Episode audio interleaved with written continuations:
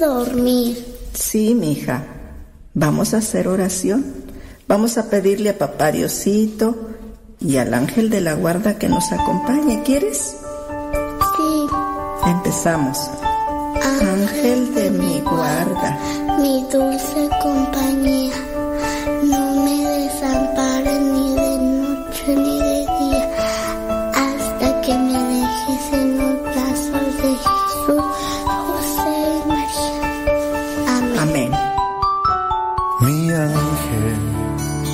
estás siempre cerca de mí, testigo en mi diario vivir. Mi ángel, tú me cuidas y cuando tengo mis caídas, derramas amor en mi herida, tus alas me dan protección.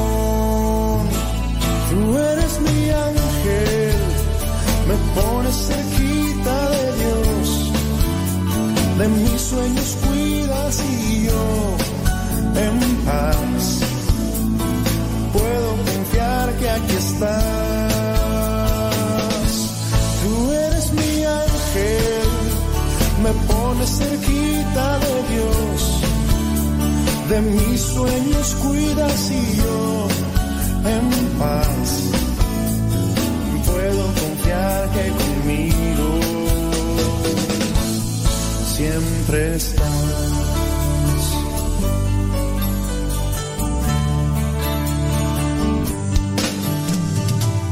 Sabes, ahora que lo he pensado, no sé si algún nombre ya tienes, nunca lo había imaginado. Pero a mí siempre me ha gustado y amarte como siempre lo he hecho, como lo quieres, mi ángel.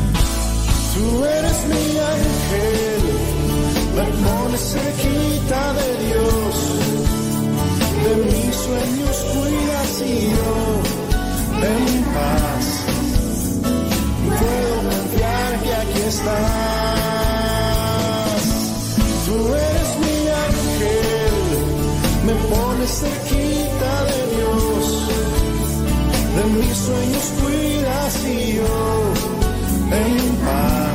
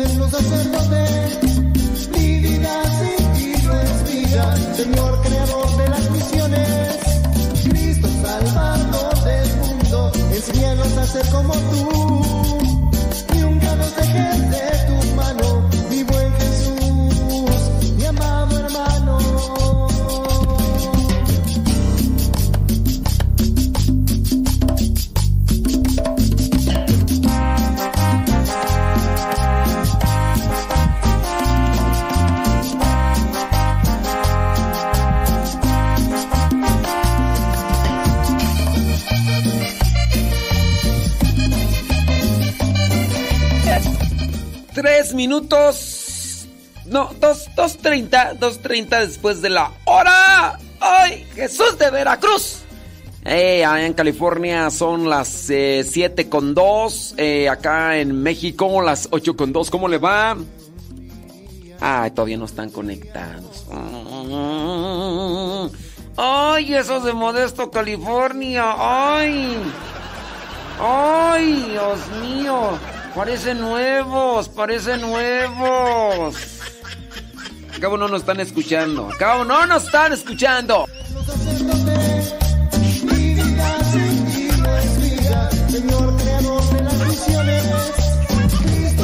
Ay, Nacho. Ay, Nacho.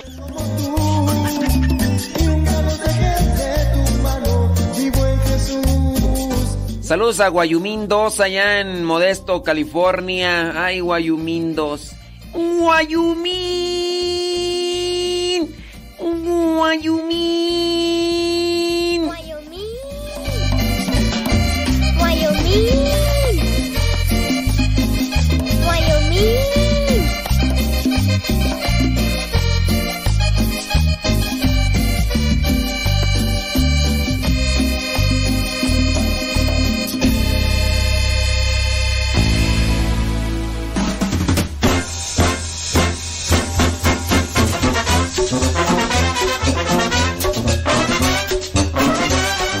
Saludos a mi prima Lupis. Discúlpame, prima, es que no he visto. Mira, sí he visto tus mensajes y yo digo, al ratito le voy a responder a mi prima Lupis allá en Manteca. Aguas, ¿eh? Porque la manteca se pega a la carne. Sí, sí, aguas, aguas esos de manteca, California. Oye, sería curioso, ¿verdad? ¿Por, ¿Por qué ponerle manteca? ¿Por qué ponerle manteca a una ciudad? Ignóralo, ignóralo. Prima Lupis, ahí te voy a dejar esa tarea. Ponte a hacer algo.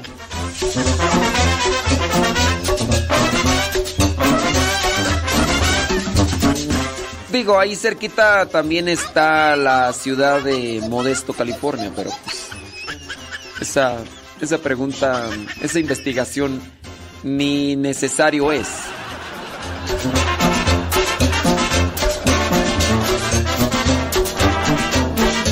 Nacho, Nacho, ya, ya en Modesto, ya estamos allá en Modesto conectados, Nacho. Ay, Nacho.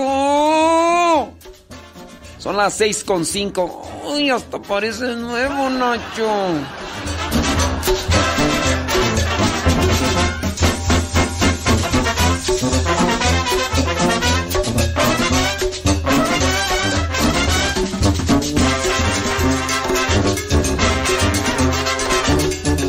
Saludos a Margarita Villaseñor, allá en California. ¿Qué, qué, milane- ah, ¿Qué milanesas? Ah, no, pues es que son las 7, ¿verdad? Ya. Ya está muy de mañana por allá. Ay, ay, ay. Sí. No, no estoy. Fíjate que no. No, no, no. Allá no estoy, no.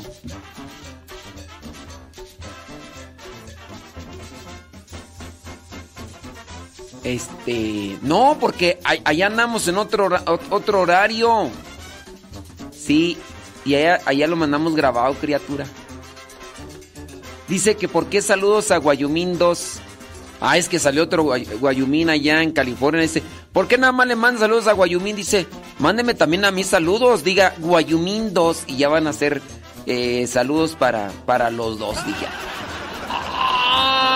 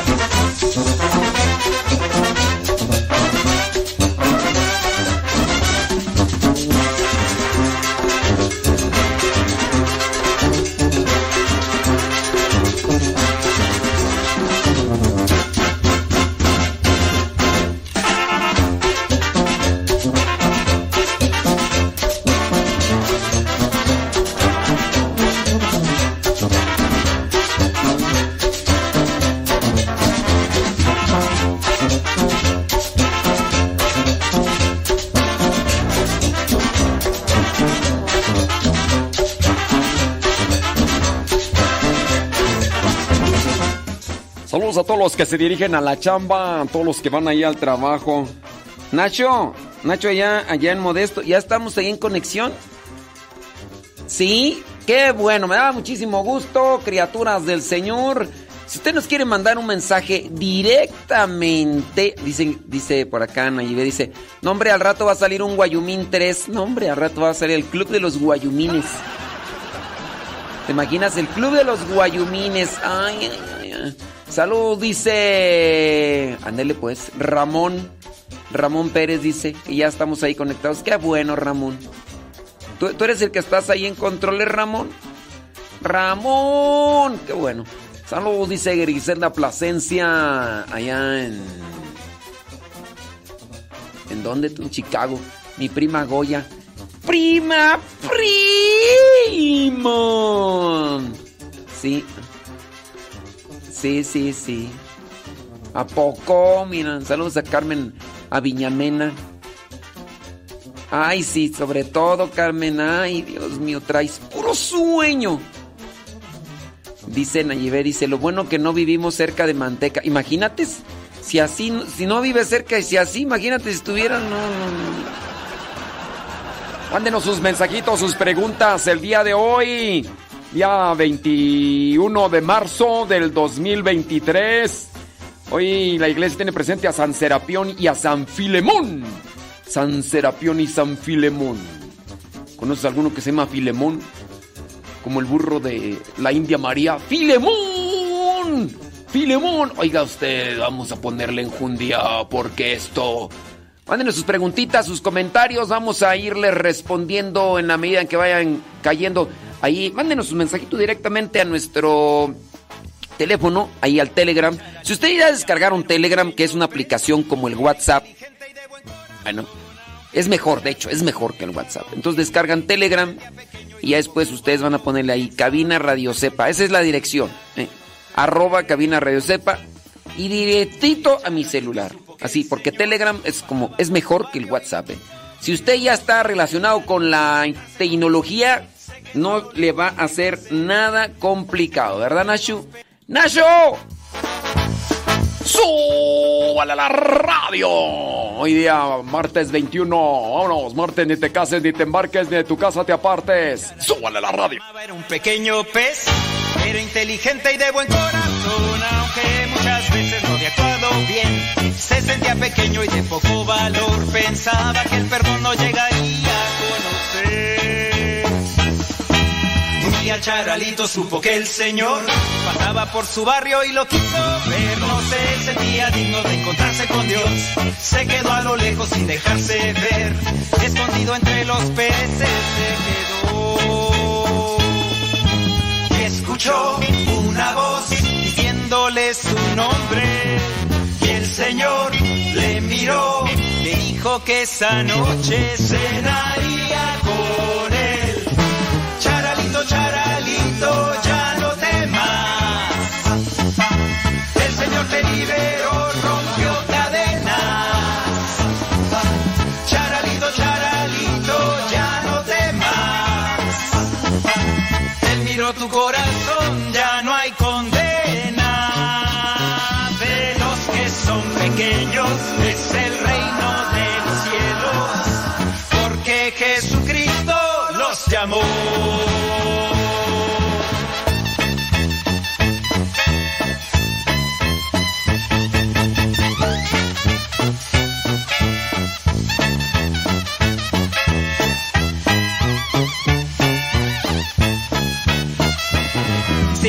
te sientes como el pececito aquel, lleno de tristeza en tu corazón, Jesús te está llamando, te conoce bien.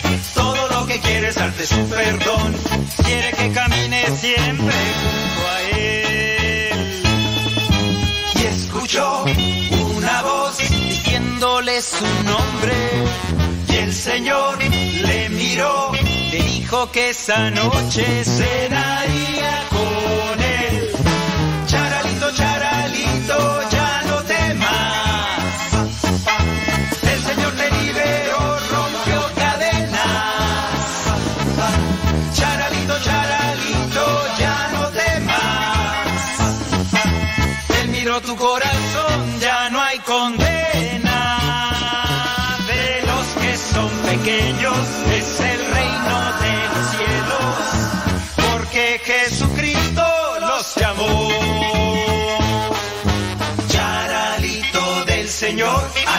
llegó la salvación,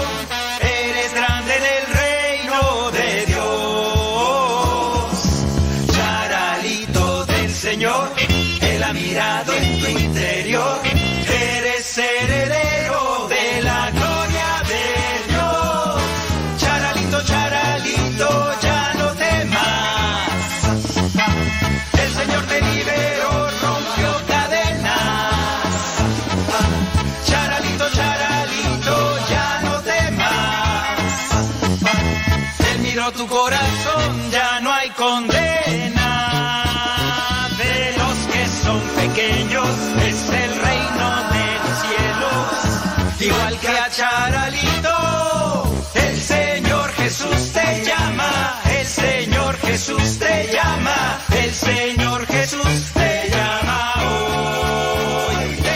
Thank you very much, people. Saludos a everybody in your home. Oiga, si tiene alguna preguntita, comentario, mándenos su mensaje y pónganle ahí pregunta. Pregúntame. Ahí pónganle pregunta y ya en base a eso vamos a irle respondiendo sus preguntas. ¿Tienes alguna pregunta, Nacho? ¿No? Ahí en Stockton, ¿no? ¿Tienes una, alguna pregunta? Pre- pregúntame. Sí, porque aquí nomás veo puros saluditos. Saludos a Jaime Rodríguez Pacifuentes. ¿Qué onda, mi estimado Jaime Rodríguez Pacifuentes? Espero que todo, todo bien. Todo bien. Dice. Ay, don David Trejo. Don David Trejo allá en Texas. ¿Cómo puede ser posible? Dice por acá una persona. Pregunta. Dice, no diga mi nombre. Ya saben que no decimos sus nombres, ¿verdad? Para no traerles complicaciones ahí con la gente que les conoce. Dice, yo participo en las misas de inglés. Estoy acá en Gringolandia. Y en lo personal, eh, sí tiene razón en que se vive diferente. En el caso mío, yo me preparo anticipadamente leyendo las lecturas y la reflexión y tratar de poner atención cuando el padre está dando la misa. Y yo contesto en español, no en inglés. Y como ya sea la eh, ya sea el proceso de la misa en español. No se le dificulta mucho entenderlo. Muy bien. Y pues cuando está leyendo las lecturas en inglés, yo las voy leyendo eh, en mi celular en español, de la aplicación de la misa iglesia. Bueno, sí, y, ¿y cuál sería cuál sería la pregunta ahí, criatura? Porque ese es un comentario, pero ahí no sé este cuál sería tu pregunta. Dice por acá mm, otra. Dice, no diga mi nombre. Ok, pues, pero pues, si está como la otra que no, no, no, no encontré la pregunta, criatura. Pregúntame. Dice, ¿está mal obligar a los hijos a que sigan siendo servidores en la iglesia después de que ya sirvieron y ya no quieren? ¿O llevarlos a misa entre semana? ¿También a la fuerza? ¡Poder! Ahí está la cuestión. A ver, criaturas. Ustedes ahí, los, los papás, los que ya han pasado por esa experiencia que tienen a sus hijos labregones, díganme, coméntenme, ¿qué hay que hacer en esos casos? Esta persona dice, ¿está mal obligar a los hijos a que sigan siendo servidores en la iglesia después de que ya sirvieron y ya no quieren? ¿Está, está bien, está mal llevarlos a misa entre semana también a la fuerza? ¿Es válido? Bueno, aquí ya pone eso de válido o no válido, ¿no? Sí. ¿Ustedes qué opinan? ¿Ustedes qué sugieren? ¿Qué comentan? ¿Creen que es conveniente? Pues sí, pero... eh, Ok. Ahí entonces... Vamos a ver qué es lo que opina la gente.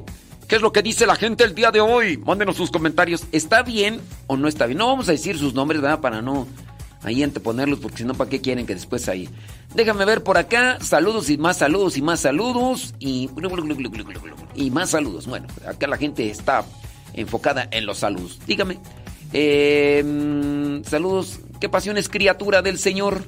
Ok, más saludos y más saludos. Muy bien. Yo ahí voy a dejar la pregunta. Váyanme mandando sus comentarios. ¿Cómo ven? ¿Está mal obligar a los hijos a que sigan sirviendo en la iglesia después de que estuvieron sirviendo un tiempo? Quizá cuando eran muy chamaquillos y después ya no quieren. Eh, dice acá es válido, pero ¿ustedes qué, qué opinan? ¿Qué hay que hacer? ¿Qué no hay que hacer? Bueno, ahorita voy a leer sus comentarios. Déjame ver si por acá aparece pregunta. Dice, ¿cómo hacerle entender a mi coordinador? Eh, dice, pregunta, ¿cómo hacerle entender a mi coordinador solo cantar cantos litúrgicos? Este, no le entiendo muy bien a tu pregunta. Mm, ¿Será que estás en un coro y tú quieres decirle a tu coordinador que hay que cantar solamente cantos litúrgicos? A ver, ¿será eso? Es que sí pónganme la pregunta completa porque a lo mejor ustedes piensan que yo tengo así don de clarividencia y voy a entender lo que me están queriendo preguntar, pero no. Pero no, pero no. Pero fíjate que no, sí, pónganle. ¿Será eso? ¿Será que tú le quieres decir a tu coordinador en el coro parroquial, ya, dice, por ejemplo, Cordero que bajaste el cielo tan solo por amor, ten piedad. Bueno, ¿será eso que estás en un coro parroquial y tu coordinador, el coordinador del, coro parroquial no quiere, no quiere poner cantos litúrgicos y quiere poner lo que se le venga en gana? Tan, tan, tan. Fíjate que, ¿será eso? Bueno, no sé, voy a interpretarlo de esa manera, ¿no? El caso aquí está complicado porque quien debe de tener un cierto tipo de administración o de dirigencia es el párroco. El párroco debería de estar en coordinación. Dice nada que ver con la oración. Eh, ¿De qué me hablas, Willis? Bueno, es que no le entiendo aquí muy bien. Pero bueno, miren, con relación a los, a los coros parroquiales, los coros parroquiales deben de tener un vínculo con el sacerdote. El, sacerdote es el guía espiritual, el, digamos el que está al frente de todos los movimientos. Él debería tener un apego, una cercanía con cada uno de los grupos y movimientos para también darles cierto tipo de formación, instrucción y darles a conocer qué sí y qué no y también estarlos acompañando en sus necesidades espirituales, no solamente para que estén prestando un servicio, eso debería de ser el párroco. Ahora, tú eres un integrante del coro, del coro parroquial, tú no eres el coordinador, ¿ok? Aquí la cuestión está en que tú a lo mejor le, le, has dicho al coordinador, oye, ese canto no es litúrgico. Y a lo mejor el coordinador va a decir, ¿y si yo quiero qué? Bueno, pues ya ahí no se puede uno poner al tú por tú ni agarrarse de las greñas con los coordinadores eh, del coro. Aquí quien debería de, de interceder es el párroco. Primero, para darle una formación a los grupos. El grupo de liturgia, el grupo de ujieres, el grupo de catecismo, el grupo de, del coro. A todos se les debe dar instrucción litúrgica porque están participando dentro de, esta, de, este servicio. Entonces, yo, te, yo te, te presento una propuesta. Tú que estás en un coro parroquial, es que ya acá me estás diciendo del Cordero de Dios que te... El párroco no se involucra en la música. Ahí está, es, ahí está el problema. No podrías hacer mucho, no podrías hacer mucho si el párroco no se involucra. Pues solamente ahí trata de irle sugiriendo a tu coordinador a ver hasta dónde te hace caso. Pero aquí yo pienso que el problema en sí eh, mayor puede estar desde el momento, no tanto que ponga el coro cantos que no son propios de la liturgia, sino el problema de fondo está en el que en que el párroco no se acerca ni se mete ni coordina ni dirige a los grupos. Ese es el problema de raíz, compadre. Y ahí pues está medio difícil acomodar las cosas. Tenemos una pregunta ahí sobre esta otra persona. ¿Qué hacer mandar o no mandar a los hijos a servir a la iglesia después de que sirvieron, llevarlos a la fuerza, sí o no? ¿Qué hacer en esos casos?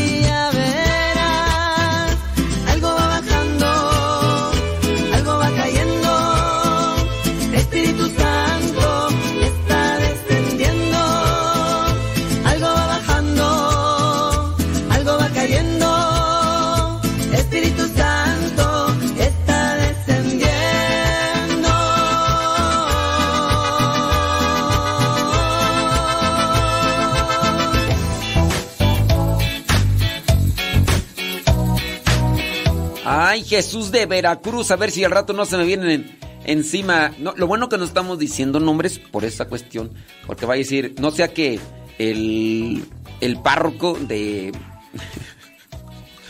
no sea que el párroco de... No, pues no, ya iba a decir el nombre, ya iba a decir, este, Tilirico, el párroco de Tilirico. No, no, no. Sí, el problema ahí está, pero vayan ustedes ahí trabajando, ojalá en algún momento. Mira, ciertamente no te desgastes mucho tiempo queriendo convencer a tu coordinador del coro parroquial para que no cante, para que no canten eh, canciones que no son litúrgicas. Incluso algunas hasta podrían ser hasta canciones protestantes, ¿no? Eso es lo peor todavía. Aquí la cuestión es no te desgastes mucho en eso. Eh, trata de desgastarte más en la preparación, en la formación. Digo, él ahorita es coordinador, quizá a lo mejor en un futuro, en un futuro puedes tú llegar a ser coordinador. En un futuro. No digas no un día o puedes ser asesor. Yo creo que incluso si te preparas bien, si te preparas bien, podrías ayudar más a la iglesia ayudando a formar que a cantar. Prepárate prepárate mejor. Si ya estás preparado, tú ya distingues de los cantos litúrgicos. Yo te invitaría a que te prepares para que ayudes más a la iglesia que cantando. No quiero decir que cantando no se ayude en la iglesia. Está bien. Ahí estás ahí. Cordero de Dios. Muy bien, estás dando un servicio a la iglesia. ¿Y qué mejor que dar un servicio a la iglesia formando? Porque, ¿sabes? También hay veces que la gente dentro de la iglesia no está formada porque no hay quien forme. Y a veces los sacerdotes no podemos hacer todo. Los sacerdotes no podemos hacer todo. No podemos chiflar y comer pinole. Dice, ya tuve como 20 años como coordinador. Ok, ok. Ya me dices que estuviste... Entonces ya, ya están viejos los pastores. ¿Por qué no buscas prepararte y para que seas formador. Digo, no te desgastes tanto en querer ayudar a tu coordinador. Mejor desgástate formándote.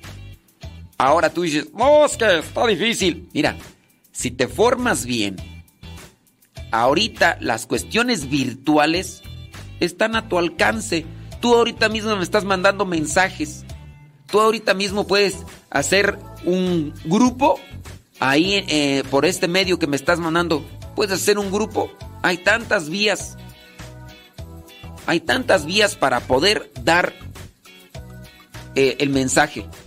Servirías más como formador si te preparas bien, ¿eh? Si te preparas bien. Formador que como cantante ahí, como coordinador. Yo nomás digo, así que no te desgastes, ponte a servir ya. Ándele, pues, dice por acá. Bla, bla, bla, bla, bla, bla. Eh... Ahí sí, ya no te sé. No te sé decir aquí. Muy bien. Eh, saludos. Ah, sí, cierto. Esa pregunta ya me la habías mandado como 50 veces. Pues el que persevera alcanza. El que persevera alcanza. Eh, ahí está. Muy bien. Estoy tratando, conociendo más de música litúrgica. Estoy tratando. ¿Sabes qué es cuando dices estoy tratando? Que no asumes compromiso. ¡Toma, chango, tu virote! Sí, cuando uno dice voy a tratar o estoy tratando, es cuando uno no, no asume. Vos a lo que salga, ¿no? No, no, no, no, métase bien. Diga con plenitud, lo voy a hacer. Me voy a... No, ya, ya eso de voy a tratar, no. No, no, no, ya eso ya es... No me quiero comprometer. Entonces, pues, pero yo solamente sugiero aquí, ¿verdad? Así que, pues, ni modo. Solamente me basta decir mi oración contigo. Muy bien. Dice por acá, eh, oiga padre, eh, una pregunta que, ya van a quitar a los padrinos. Pues mira, este, te podría decir, si los quitan, ni se va a notar la diferencia. si los quitan ni se va a notar. No, los únicos que lo van a notar son los ahijados porque no van a recibir un, un regalo. ¿Alguno de ustedes siente la presencia de su padrino? ¿Alguno de ustedes podría decir, ay no, si mi padrino me ha ayudado en la formación cristiana, como no tienes idea, me ha ayudado más que hasta los sacerdotes? Si los quitan, ¿alguno de ustedes va a notar la diferencia? Sí, van a notar la diferencia cuando ya no haya padrinos que den regalos o que estén ahí. O, o, por la foto, que vean al niño ahí solo en la primera comunión ahí y digan, ¿y padrinos? No, pues no tiene. Oye, pero ¿por qué los quitaron? pues, ¿para qué servían si nomás, más eran para la foto? ¿O qué? o sea, si los quitan, la neta. Pues. A ver, deja, ver por acá. ¿Qué dice? Saludos. Dice, me hicieron una pregunta y no la supe responder. Eh, ¿Por qué Corpus Christi es siempre en jueves? Eh, ¿Por qué? Ah, mira, muy sencillo. El jueves en un jueves se hizo la última cena. En la última cena se hizo la institución de la Eucaristía. Sí, sí, sí vas conectando. Jueves, última cena. ¿Qué es Corpus Christi? Pues el cuerpo y sangre de Cristo. Jueves, última cena. Todo conecta, ¿no? Entonces, por eso es que Corpus Christi, claro, en Estados Unidos y en algunos otros lugares, la solemnidad de, solemnidad de Corpus Christi se lleva el domingo, porque pues, cuestiones pastorales, pero acá en México, por lo menos, eh, se lleva a cabo, incluso es una misa de precepto en México, en México, ¿eh? no eh, en otro lugar, en México es misa de precepto. Entonces, en México solamente hay cuatro misas de precepto y entonces siempre jueves. Siempre jueves. Es el día de las mulas. Achú, buenas tardes. Saludos a everybody in your home.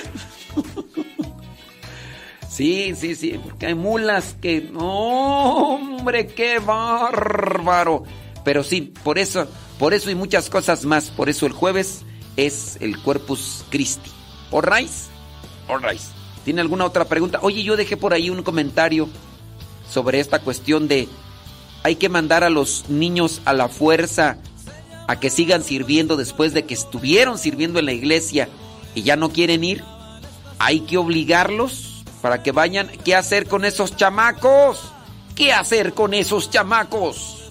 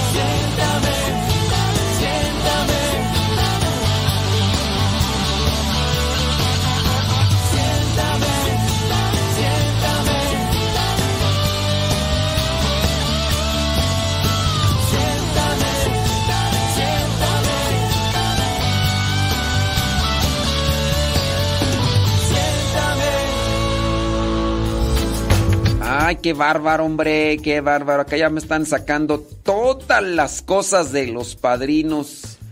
Dice, tiene toda la razón con respecto a los padrinos, porque nosotros los padrinos no nos ponemos las pilas. Saludos desde Tarboro, North Carolina, dice Luis Cisneros. Pues, qué bueno que lo reconocen, qué bueno que lo aceptan. Dice por acá, pero está Ah, Dice, sí, padre, en mi iglesia el coro canta cantos protestantes. Yo les dije, pero me dicen que no tiene nada de malo. Em, pues, mira, si tú ya les dijiste, Carmela, Carmela, si tú ya les dijiste no te hacen caso, pues, ni modo. Dijo, mi prima Lupe en paz descansi pues, ¿qué más? ¿Qué más hacemos? Dice, saludos desde reportándome, quiero opinar con respecto a la pregunta. Siempre habrá niños que quieran servir al Señor siendo monaguillos y los más grandes invitarlos a proclamar la palabra de Dios, si quieren, pero nunca obligarlos. Ok, la pregunta es, ¿se debe de obligar a los niños a que sigan sirviendo en la iglesia después de que sirvieron un tiempo, pero que con el tiempo ya no quieren, se debe obligarlos. Y dice acá Juan Carlos, nunca obligarlos. Bueno, pues es ahí este su comentario de Juan Carlos. Hay que obligar a los hijos a que vayan a misa. ¿Qué hacer? ¿Qué no hacer? Dice por acá, bli, bli, bli, dice, nomás el día de comunión dan regalos, ya después de eso no se vuelven a ver. Dice por acá Mari Gamboa, que los padrinos dice que nada más el día eh, de la comunión dan regalos, ya después no se les vuelve a ver. ¿Y a poco los de bautismo sí tú? ¿Y a poco los de... Mm, los de confirmación? Yo algunos de ellos ni los conozco. Nomás los conozco por foto. Esos padrinos nomás. Dice, eso nos pasa. Dice, ya no quiere ir a, a misa mi hijo. Pero ayer eh, que dimos servicio y nos quedamos a misa en casa dijo, Dios me perdonó y me dio, me dio las dos. Mientras se pueda es ir y los galanos. Y dos especies. Ah, ok. Este, sí, pues miren. Bueno, ahorita voy a dar mi opinión con relación a esta señora que dice que si hay que obligarlos a, ir a misa. Entonces acá dice es lo que le pasa con su hijo. Muy bien, no vamos a decir no es porque no va a ser que el niño va a estar ahí escuchando decir, ay, pa, ya me exhibiste, ya me exhibiste, ya. Y pues no, ¿verdad? Dice, saludos, dice... Eh, ok. Ay, Rubén Dávila. Dice, yo ya escuché que leyó mi mensaje pero tardó como 20 años en responderlo. Ay, no, hombre, sí. Oye, oye, Rubén Dávila, si nada más tenemos en radio desde el 2009, todavía, no, todavía no tenemos los 20 años, tú también exagerado. Dice, lo escucho, dice, a través, dice, trabajo en sí, ¿qué? piscicultura ornamental. ¿Y eso, eso con qué se come, hombre? Explícanos, ¿qué es la piscicultura ornamental? Y como comprenderá, me la paso todo el día con las manos mojadas. Piscicultura ornamental. O sea, eso de piscicultura me suena como a, como a peces. Pero eso de ornamental como que no, Rubén Dávila. Dice, como comprenderá, me la paso, no, no, no comprendo. Me la paso todo el día con las manos mojadas y no puedo estar manejando, dice el teléfono, para enviar comentarios en el momento. Gracias por su servicio. Me gusta mucho su programa, me divierte y entretiene, además de evangelizarme. Gracias y que Dios lo bendiga. Oye, nada más, sí, ¿qué es eso de piscicultura ornamental? Ahorita yo sé que me podría yo poner allá a buscar ahí en el Google para ver qué onda, pero pues mejor que me lo expliques tú, ¿no? Digo, digo, digo. A ver, bueno, ahí lo voy a dejar ahí. Rubén Dávila, sécate las manos y mándame un mensaje, ándale. Ahora pues, hombre. Dice, no diga mi nombre, por favor. Me llamo fulana ¿Para qué me dices cómo se me va a ir? Quiero un consejo. Vivo Tampoco voy a decir dónde vives porque si no, ¿para qué quieres? Seré un poco breve. Llevo un matrimonio de 23 años. 23 años. Eh, dice que su mamá la casó a los 13. Me casó porque no tenía conocimiento de nada a esa edad. no, pues a los, a los 12 ni bañarte bien sabes, hombre, criatura. Pues ¿para qué te haces, hombre? Todavía ni limpiarte bien los mocos, pues. Perdón, es que la verdad, hombre. Bueno, déjame ver, dice. La, 13 años. Qué bárbaro. Bueno, dice aquí. Eh, no tenía conocimiento de nada. A esa edad, dice, me y no me preguntaron nada. Ahora que tengo ya 36 años y mi esposo 45, eh, yo me quiero separar, pero él no quiere. Yo en realidad no, no lo quiero.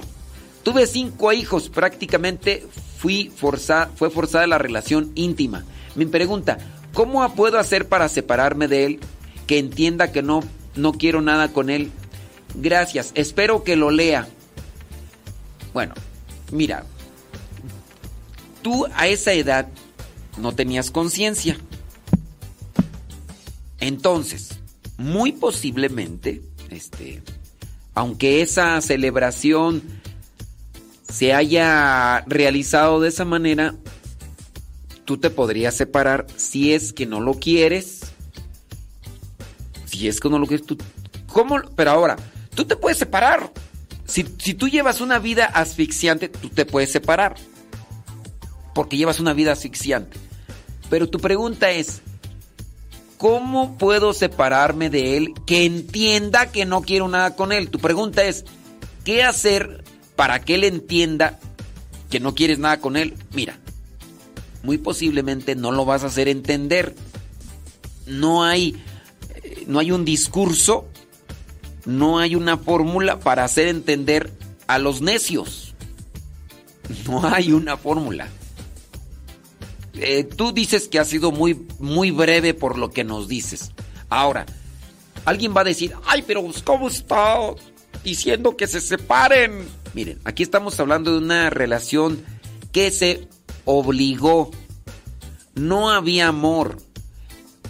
A los 13 años la casaron. la forzaron a tener intimidad. Tuvo cinco hijos. Muy posiblemente esta situación es asfixiante más allá de lo que podemos ver. La persona ya está quizá prácticamente desesperada. Ella se quiere separar, pero ella quiere saber cómo hacerle entender al viejo eso. Aquí la cosa es que no hay una cuestión con la cual podamos hacer entender a los necios. Hay mucho necio en la vida. Y yo también quisiera tener la fórmula para hacer entender a los necios. Yo les digo algunos matrimonios. En tu caso, quién sabe si sea matrimonio. Y te lo voy a decir porque a los 13 años no tenías conciencia. Fuiste obligada a casarte. Esto da indicios que, podría, que pudiera ser un matrimonio forzado. Acuérdate que cuando las cosas son forzadas, no son válidas dentro de los sacramentos. Y ahí podría estar esa situación.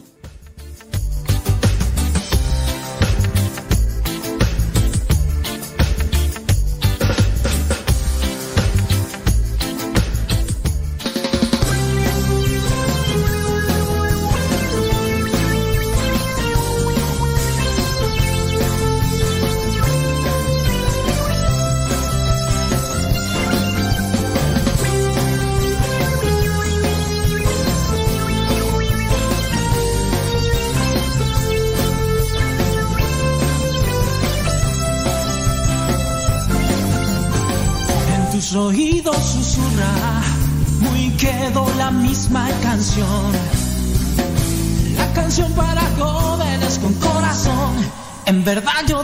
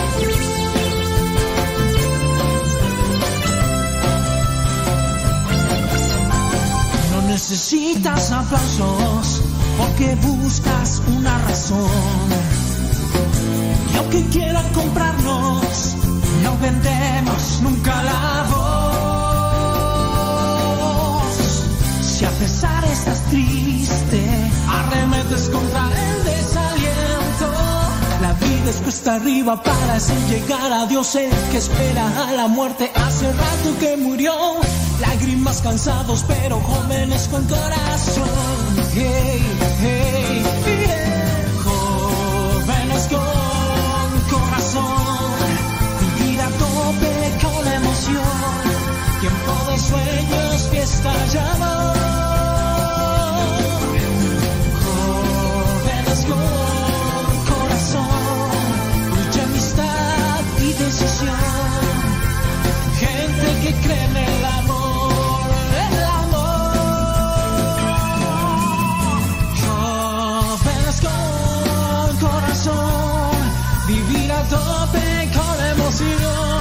Tiempo de sueños, fiesta y amor. ¿Y quiénes son? Sí, gracias por sus comentarios.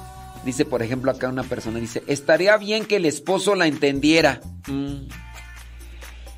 Traes puro sueño. Él tiene 45, ella 36, o sea que le gana con 9 años. Con 9 años. Si es forzada en la intimidad, yo puedo ver una característica peculiar en la situación de este hombre. Es de una característica machista. Y sí, a ver, ella tenía 13. 13, 14, 15, 16, 17, 18, 19, 20, 21. Él tenía 22, 22 años. Muy posiblemente la forzó. ¿Por qué la obligaron a casarse a los 13 años? Porque muy posiblemente él abusó de ella. Ella tenía 13 años, la embarazó, muy posiblemente. No, aquí no lo dice, dice. Y entonces la forzaron. La forzaron quizás sus papás, le dijeron, ahora, ahora te casas. Y agrégale que a lo mejor puede ser posible que él abusó de ella.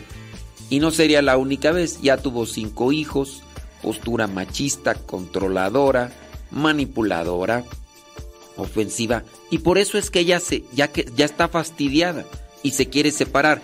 Pero la pregunta de ella es, ¿cómo le hago yo para que entienda que ya no quiero nada con él? No lo vas a hacer. Ya han sido muchos años. Si agrégale desde los 22 años que tú te juntaste con él hasta ahorita que ya tiene cuarenta y tantos, ah, se ha mantenido en esa postura. ¿Tú crees que de la noche a la mañana lo vas a hacer entender para que te diga? Y más, si está acostumbrado a que le laves, le planches, le limpies los bigotes, le cepilles los dientes, le hagas piojito, le rasques las plantas de los pies o, le des unos masajes en los pies, ¿tú crees que te va a querer dejar ir? ¿Tú crees que te va a decir, sí, mi vida, ya, está bien? No, hijita. Si tú ya te sientes asfixiada en una situación así, en primera porque has sido maltratada y denigrada en tu dignidad, no está bien. Yo sé que algunas personas me van a criticar, van a decir, pero ¿cómo puede ser posible que les esté dando esas indicaciones en Padre Modesto? Y si uno está bien. Dice, el problema fue que su hermano mayor abusó de ella.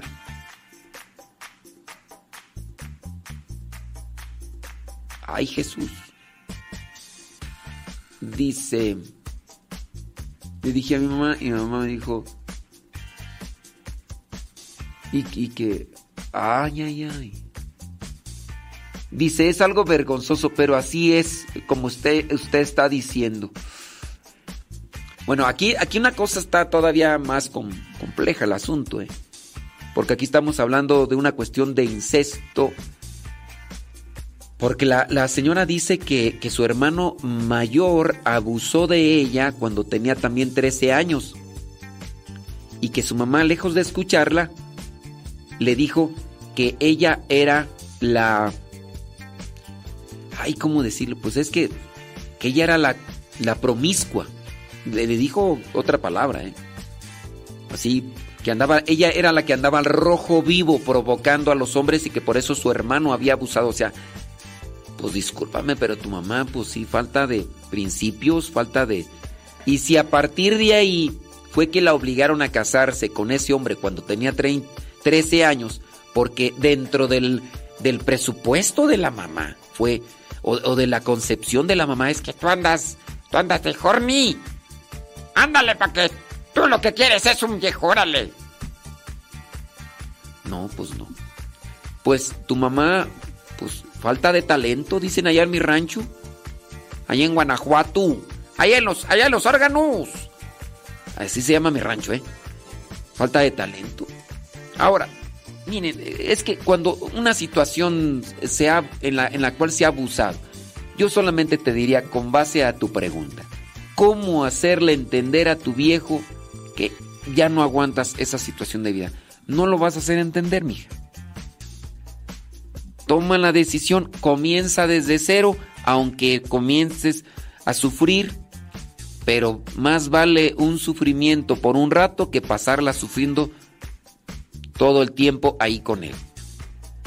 Si, si esa situación en dificultad está ahí con tu, con tu esposo, porque te obligaron, porque te lo impusieron, más vale sufrir y comenzar de cero y no vivir sufriendo todo lo que te queda por caminar en este mundo. Por ahí yo tengo un familiar muy cercano que así le dijeron, deja la ropa ahí ya, vete de ahí, de ese. No quería. No, es que mi ropa, la ropa, déjala, que la tiren. Ay, es que me gusta. Apegos, apegos, apegos a lo material, apegos a lo económico y... A ver, veamos solamente un reflejo de lo que pasó cuando Sodoma y Gomorra la indicación para la esposa de Lot es, váyanse, ya así como están criatura, váyanse. Otra cosa, no volteen hacia atrás, no volteen hacia atrás. ¿Cuál va a ser el castigo o cuál va a ser la situación de que si volteas hacia atrás, va a venirte algo?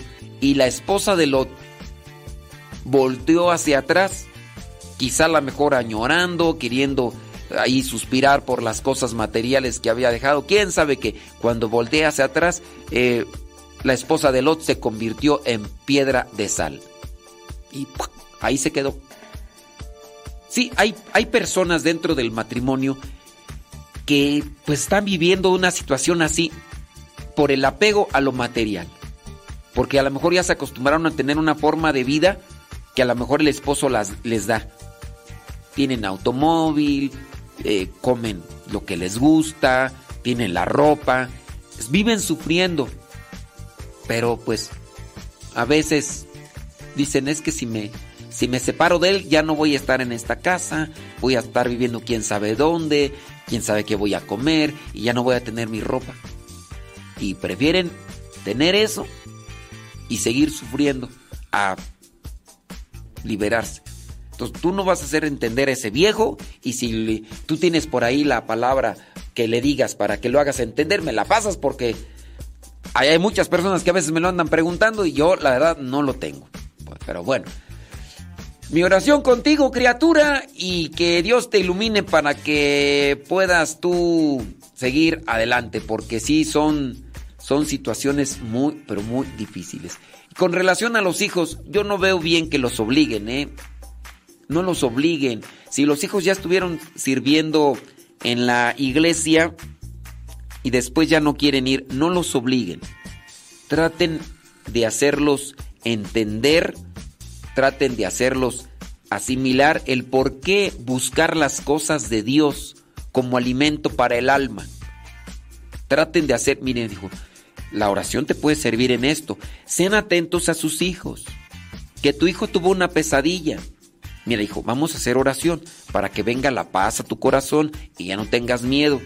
¿Tienen algún miedo en su situación de vida? Acérquense para que les hagan ver los frutos de la relación con Dios y así ellos asimilen y busquen entonces las cosas de Dios. Pero no obligarlos, porque obligarlos no los hace entender ni asimilar.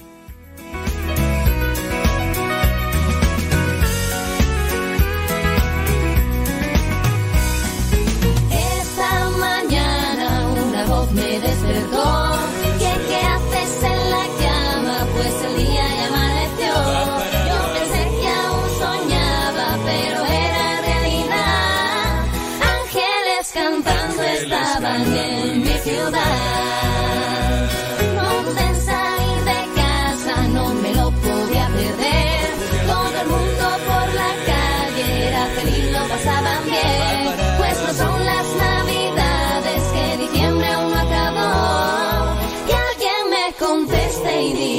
Celebramos hoy.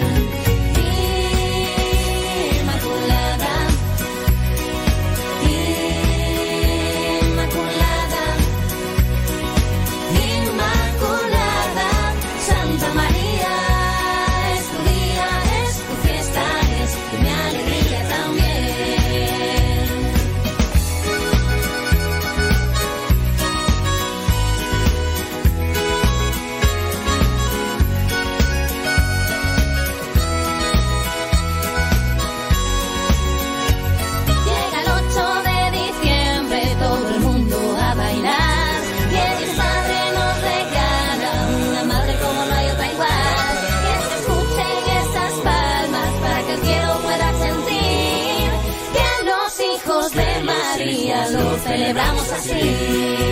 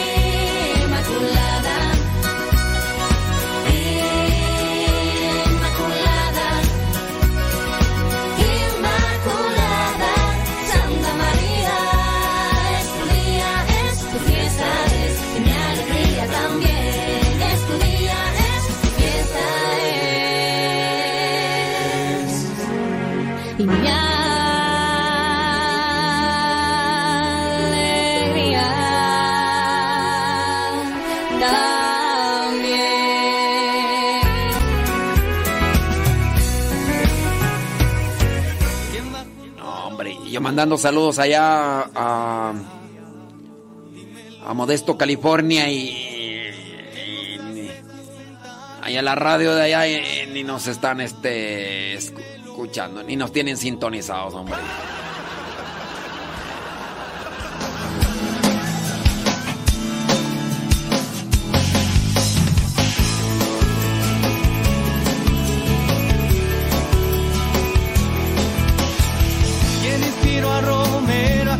Homilías?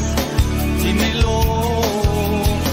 Y a la Madre Teresa, dime quién la anima. Dímelo. Tanta gente buena haciendo cosas bellas, no, eso no es coincidencia. Esto más bien prueba que el Espíritu de Dios sigue aquí. Aleluya,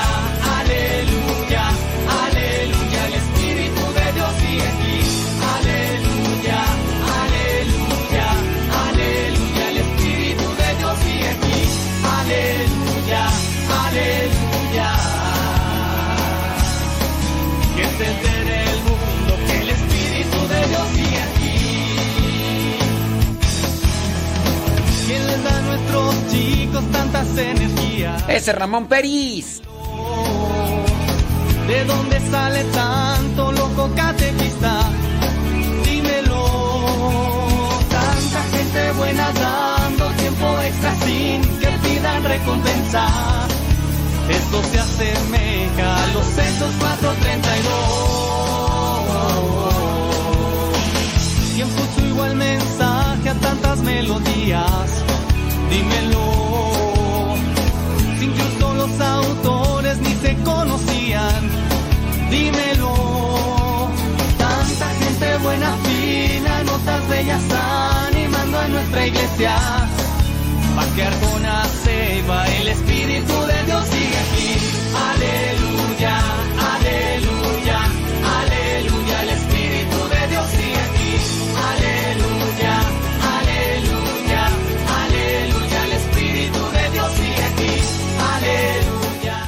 Don David Trejo, ahí te va la del charalito.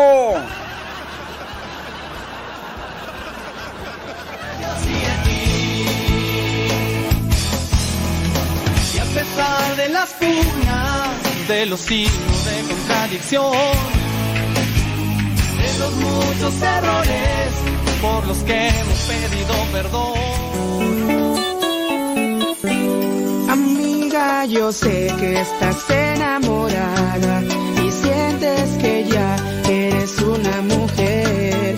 Tienes deseos de dar ese paso, pero eres muy niña. Piénsalo bien, amigo, te sientes un hombre completo y pides la prueba de amor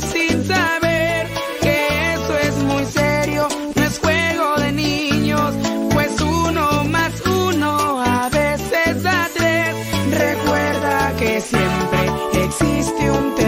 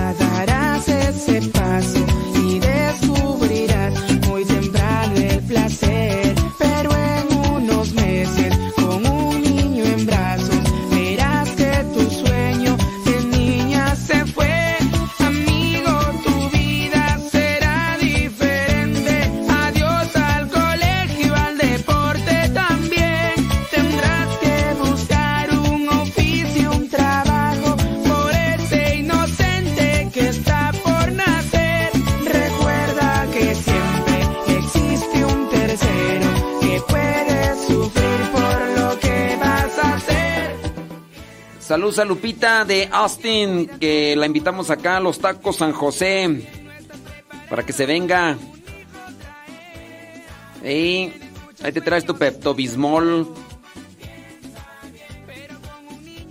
Ey. 11, a las 11.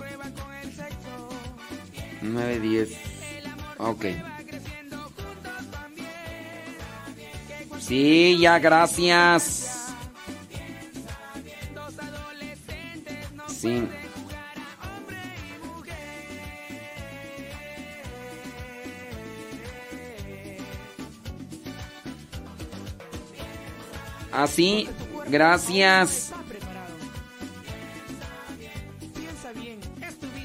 Es tu decisión. Ah, muy bien. Sí. piensa bien, cuida tu futuro. ¿A poco? Dios es mi hit, mi número uno. Dios es mi hit, por eso lo amo. Tú estás aquí y todo ha cambiado. También es tu hit, por eso te amo. Me has dado amor, un amor santo. Tú estás aquí, todo has logrado. Tú eres mi amor, amor de hermano. Y quiero decir que solo te amo. Tu sonrisa es lo que más quiero. Toca mi amor todo lo cierto que en mi corazón tengo guardado. Tierno amor de niño atrapado. Furia violenta de sentirse amado. Toma mi amor porque es sagrado. Bendito amor que tú nos has dado. Fruto del amor encarnado. La ira, ira, ra, ra, ra. La ra, ra, ra, ira, ra, ra, ira, ra, ra. La. La la, la, ira, la, la. Dios es mi hit, mi número uno. Dios es mi hit, por eso lo amo. Tú estás aquí y todo ha cambiado. También es tu hit, por eso te amo. Tú eres mi amor, gozo anhelado, furia bendita de ser elegida, mi compañía para toda la vida. Te amo y me amas para toda la vida. Tu sonrisa es lo que más quiero. Toca mi amor todo lo cierto que en mi corazón tengo guardado. Tierno amor de niño atrapado. Furia violenta de sentirse amado. Toma mi amor porque es sagrado. Bendito amor que tú nos has dado. Fruto del amor encarnado. La era, era, ra, ra, ra. La ra, ra, ra, ra, ra, ra, ra. Ra, ra, ra. La la la la la la la la la la. Dios es mi hit, mi número uno. Dios es mi hit, por eso lo amo. Tú estás aquí y todo ha cambiado. También es tu hit, por eso te amo. Tú eres mi amor, gozo anhelado, furia bendita de ser elegida mi compañía para toda la vida. Te amo y me amas para toda la vida. Tu sonrisa es lo que más quiero. Toca mi amor todo lo cierto. Que en mi corazón tengo guardado. Tierno amor de niño atrapado. Furia violenta de sentirse amado Toma mi amor porque es sagrado. Bendito amor que tú nos has dado. Fruto del amor encarnado. La ira, ira, ra, ra, ra. La ra, ra, ra, ira, ra, ra, ira, ra, ra. La ira, ira, ra, ra, ra. La la la la ira, ra, la la ira, la, la.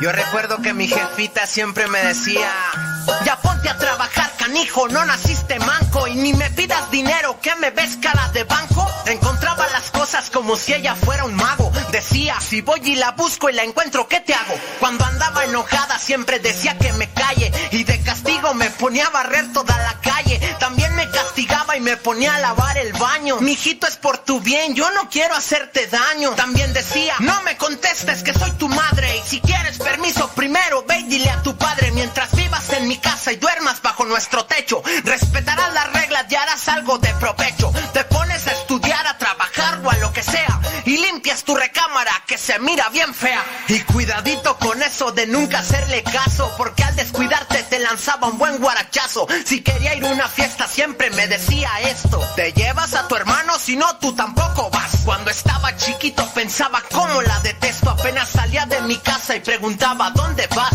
Se aventaba sus buenos caldos en el calorón y me mandaba con la vecina pa' cobrarle el labón. Decía que en sus tiempos y a mi edad ya trabajaba. Limpiaba, trapeaba, cocinaba y planchaba. Todos sus regaños nunca los voy a olvidar. Ya ponte a hacer algo, estás todo el día en el celular. Cuando empezaba a llover siempre gritaba que la ropa. Ya quisieran otros pobres tener un plato de sopa. Eso siempre decía cuando no quería comer. Ahorita que lleguemos a la casa vas a ver. Empezaba a regañarme y siempre se equivocaba. Yo me soltaba riendo y un tiraba. Pa' que no me regañara, decía lloro y me salgo. Te voy a pegar pa' que de veras llores por algo.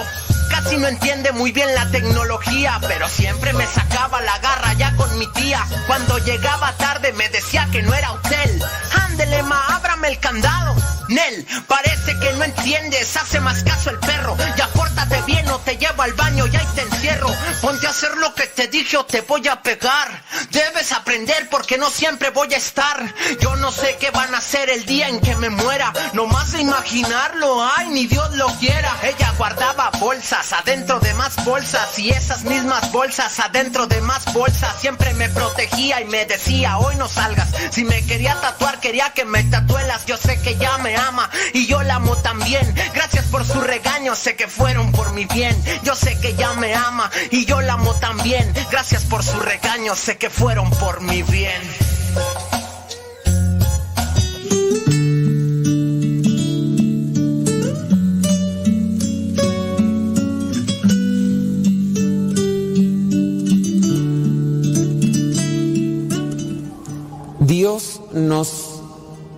Creó a su imagen y semejanza. Esto quiere decir que Dios nos creó buenos. Nosotros entonces, por esencia, somos buenos, pero a veces dependiendo en qué familias crezcamos o en qué ambientes nos desenvolvamos más, podemos o acomodarnos más o desacomodarnos más. Pero así como está nuestra sociedad y la humanidad, creo que en cierto modo nos, nos desacomodamos. Porque no todas las familias son así como tal ejemplares. E incluso hasta aquí mismo, a veces en estos ambientes de iglesia, nos podemos desacomodar y no tanto porque nuestro entorno sea malo, sino porque pues a veces cierto tipo de invitaciones o incitaciones nos atraen más la atención y, y nos podemos desviar. Y así poco a poco, aunque fuimos creados a imagen y semejanza de Dios, pero nos vamos desviando, nos vamos desacomodando. El Señor, ¿qué es lo que pide entonces? Durante todo el tiempo la conversión, el Señor lo que pide es que cambiemos y siempre hay algo que cambiar. Quien de nosotros diga, yo ya soy el prototipo del cristiano que Dios quiere con todos, pues ya la soberbia ya nos dominó. Entonces hay que ir cambiando. A lo mejor ya superamos unos defectillos de antes, pero nos hacen falta superar otros. ¿Quién de ustedes a lo mejor ya superó eh, su impaciencia? A lo mejor ya superaron eh, sus berrinches. A lo mejor ya no son tan berrinchudos. A lo mejor ya no son tan envidiosos. A lo mejor ya no son tan perezosos. A lo mejor ya no son tan, tan resentidos. A lo mejor ya no son tan amargados a lo mejor ya no son tan eh, desesperados, gente eh, colérica, arrebatada. Pero si siguen cargando con todas esas cosas, bienvenidos al club. Todos traemos algo. Y eso hay que aceptarlo con humildad.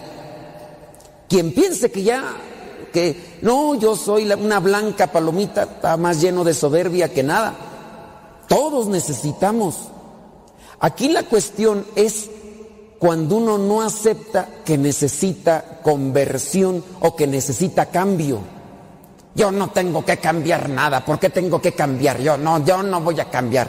Cámbiale, hombre, ni, ni eres feliz, ni, ni te la pasas bien, ni, ni, ni haces feliz a los demás. Fíjate con estas actitudes. Yo no voy a cambiar nada. Sí, voy a ser así, nací y así, crecí y así voy a morir. Ándale, pues sigue sufriendo. Porque con los defectos uno sufre. Y la cosa peor, hace sufrir a los demás.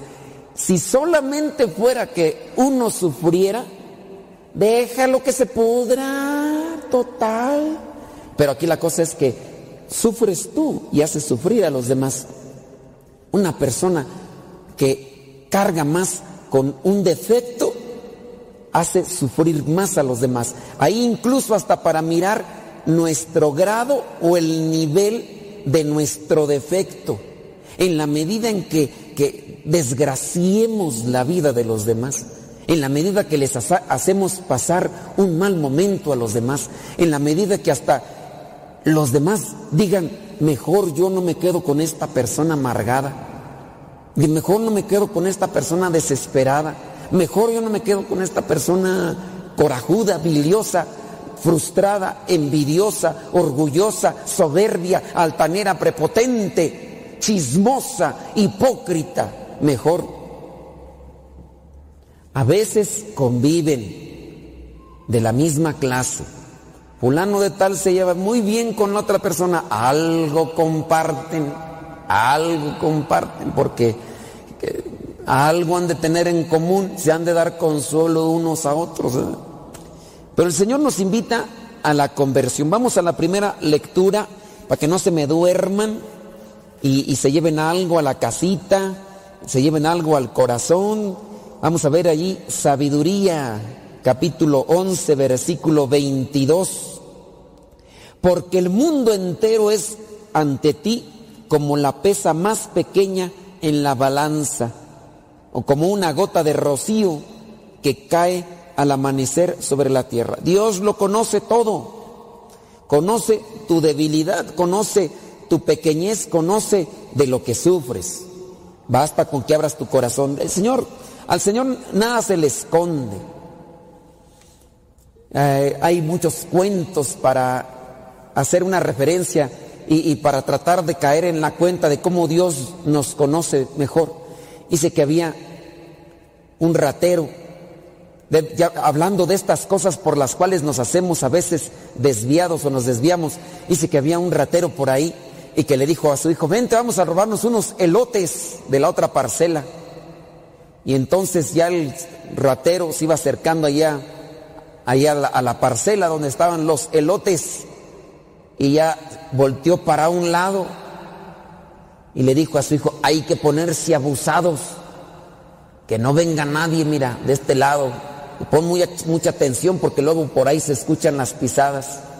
Después volteó para otro lado, dice, hay que mirar a todas partes. Y ya después, cuando miraron a todas partes, dijo el papá ratero, ahora sí, hijo, vamos a agarrar los elotes. Papá, espérate, se te olvidó mirar para otro lado. ¿Para dónde? Para arriba. ¿Te vas a esconder de Dios? De Dios no se esconde nadie. Uno puede esconder muchas cosas con palabras y acciones, pero de Dios nadie se esconde, nadie se puede. Entonces, Dios es el que lo sabe todo, entonces ¿para qué? Una gota en el rocío. El mundo es así. Veamos ahí el versículo 23. Sin embargo, tú de todos tienes compasión. Dios es tan grande, de todos tiene compasión, porque lo puedes todo. Y no te fijas en los pecados de los hombres, para que se arrepientan.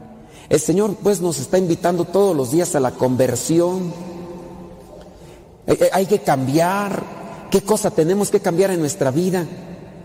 En estos días, ¿a ¿qué cosas han escuchado ustedes ahí en su casa que les han dicho, pero ¿cuándo vas a cambiar ya? ¿Por qué sigues con lo mismo? Ya, déjate de esas cosas. A lo mejor nos han dicho hasta qué tenemos que cambiar. A lo mejor nos han dicho, ¿por qué no eres más amable? ¿Por qué eres tan tosco, tan tosca? ¿Por qué eres tan así ya? Acomódate. Y, uno no. El Señor tiene compasión de nosotros, de todos nuestros pecados, para que nos arrepintamos, pero a veces no.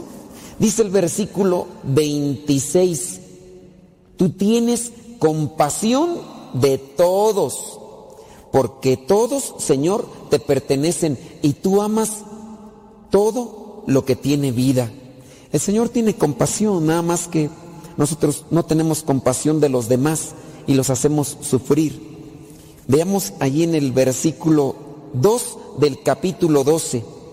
Por eso a los que pecan los corriges y reprendes poco a poco y haces que reconozcan sus faltas para que apartándose del mal crean en ti, Señor. Hoy la palabra nos invita a considerar esos errores, esas desviaciones que tenemos, nos corrige, nos reprende para que nos convirtamos. ¿Por qué el ser humano no cambia? Por soberbia. La soberbia es la raíz de muchos de nuestros pecados. De la soberbia se desprende también el egoísmo. Yo no voy a cambiar. No sea soberbio. Ya cambia. Yo voy a seguir así siempre. Pero ¿por qué, hombre? Tan bonita que es la vida. Hay que pedirle pues al Señor que nos siga sacudiendo y ojalá que todos los días pongamos algo de nuestra parte para irnos irnos cambiando poco a poco. Miren, en esa misma conexión vamos a ver la segunda lectura, segunda carta a los tesalonicenses capítulo 11, versículo 2. Ahí... eh, a ver, no es cierto, perdón. Segunda carta a los tesalonicenses capítulo 1, versículo 11. Aquí estoy leyendo mal. Versículo 11 del capítulo 1 de la segunda carta a los tesalonicenses. Con este fin oramos siempre por ustedes, pidiendo a nuestro Dios que los haga dignos del llamamiento que les hizo y que cumplan por su poder todos los buenos deseos de ustedes, que cumplan los buenos deseos y los trabajos que realizan movidos por su fe. El Señor nos llama para convertirnos, para que en esa conversión seamos dignos de ese llamamiento, pero al mismo tiempo que nos vamos convirtiendo, también quiere que realicemos todas y que cumplamos todas aquellas cosas buenas que tenemos que hacer, aquellos trabajos buenos. Eh, uno puede hacer muchas cosas en la vida, nuestros mismos trabajos de todos los días, independientemente en qué área estés, e- e incluso el trabajo a veces no remunerado, el, el de la casa. Es- estamos en la casa y tenemos que hacer los quehaceres o, o tengo que salir a trabajar, hacer esos trabajos pero con, con caridad, van a tener mejor fruto. En la medida que nos convertimos, hacemos los trabajos con caridad. Porque a lo mejor sí yo soy bien trabajador, pero soy de esos trabajadores toscos, soy de esas personas frías, secas, de esas personas amargadas. Cualquier trabajo que hagamos, y a lo mejor sí somos bien cumplidores, somos hasta del tipo que le llaman perfeccionistas. Uy, cumplidor de esas cosas, qué bueno, bien responsable, pero quítale esa cara de guarache que trae, quítale esa, chara, esa cara de chancla aplastada que nunca se la quita porque, pues, mi, o sea, y, y si hiciéramos esos trabajos que nos corresponden, pero los hacemos con una actitud que brote del corazón, porque la buena actitud y la caridad brotan de un corazón que está en proceso de conversión. Uno mismo a veces no se da cuenta, pero uno trae una cara de pocos amigos que hasta le preguntan a uno, ¿andas enojado? Y uno dice, ¿y cómo le atinaron? Pues fíjate al espejo, fíjate tu cara nomás, tu cara de, de agripina, pues uno a veces no se da cuenta. Ciertamente uno a veces, les digo, crece en ambientes familiares en donde estás a veces más bien a la defensiva por los ataques, por las cosas que, que, suceden en la misma familia, hermanos envidiosos o hermanas peleoneras, eh, eh, familiares chismosos, y entonces uno ya más bien anda como, como la burra arisca. Dicen que la burra no era arisca, sino que la hicieron tanto golpe en la cabeza, pues ya nomás en la burra así. A veces uno anda así y a veces uno crece en esos ambientes familiares donde el ataque, entonces ya uno está en modo defensivo y ya la, la, misma cara a veces es un mecanismo de defensa de a mí no me vas a hacer nada. Está como a veces esos perritos que se encuentra uno detrás de una reja ladre y ladre como si fueran los más bravos. Uh, sácalos de esa reja. Y ya miren, hasta meten la cola entre las patas. Y a veces así uno está, mientras estás en tu, en tu área de confort, en tu, en tu terrenito, ahí sí, bien acá, pero nomás te saca. Pero a veces es un mecanismo de defensa, pero no nos ayuda. No nos ayuda para hacer bien las cosas. Y el Señor quiere que nos convirtamos. Y en la medida en que nos convirtamos, nosotros también vamos a poder hacer las cosas mejor. Creo que una forma también de poder evaluar nuestra conversión está en saber qué tipo de apariencia eh, o, o qué tipo de expresión facial tengo. Ya no se nos va a quitar, quitar la cara de tlacuache. Ya no, a menos de que te hagas una cirugía. Pero por lo menos que digan feo pero amable. Feo pero pero optimista. Ah, bueno, ya ahí ya la cosa cambia. Pero imagínate, feo y amargado. Feo y enojón. Dios guarde la hora que nos vayamos a morir con esa misma cara de tlacuache y siempre con la nariz respingada. Si de por sí estaba feo, imagínate, se murió de, de- la bilis para molarla. Porque hay gente que ha muerto y mucho cuidado.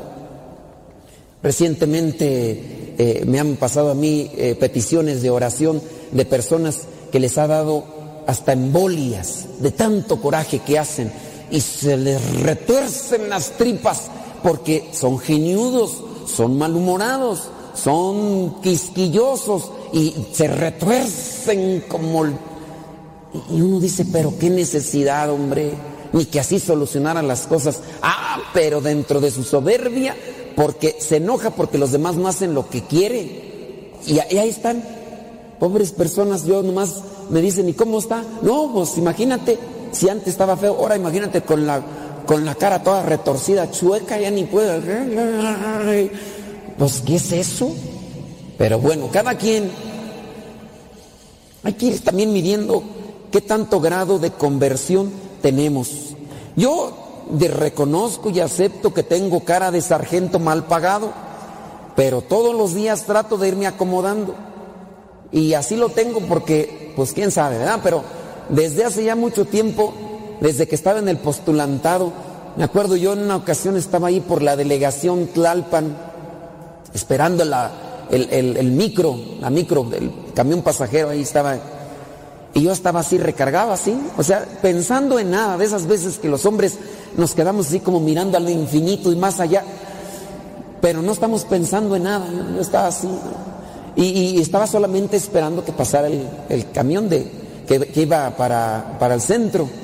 Y pasa una señora y se me queda viendo, me dice, hermano, ¿está enojado? Y yo todavía me volteo así con ese, con esa expresión así de, de, de- de ojo de tirador, así de esos que le digo, ¿por qué o qué? Dice, pues vea su rostro, hermano. Y yo dije, ay, hijo la fregada, pues cómo la tengo en la rostro. Le digo, yo sé que estoy. Y sí, pues ya en cuanto se fue la señora me dejó cuestionado. ¿Y dónde busco? Por ahí un espejo. Dije, pues cómo la tengo la cara. Pues sí, ciertamente la tenía así como frustrada, así como que, no sé si mecanismo de defensa. Pues andas en la Ciudad de México, no, pues ni modo que pongas cara de amable, luego te empiezan a querer ahí transar. Otro día andaba yo rezando el Via Crucis. Imagínense, yo dirigiendo el Via Crucis. Y así yo terminamos de rezar el Via Crucis y dos señoras, de esas que abusan de confianza, se me acerca y me dicen, hermano, ¿le pasó algo?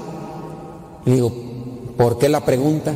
Es que lo vimos en todo el Via Crucis con una cara de chancla aplastada. Y yo ahí también fue donde me cuestioné, dije, yo les estoy invitando a que debemos de cambiar, pero con mi actitud manifiesto algo.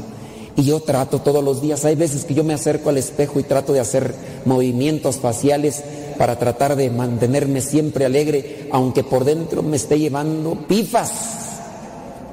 Porque pues no se vale, ¿verdad?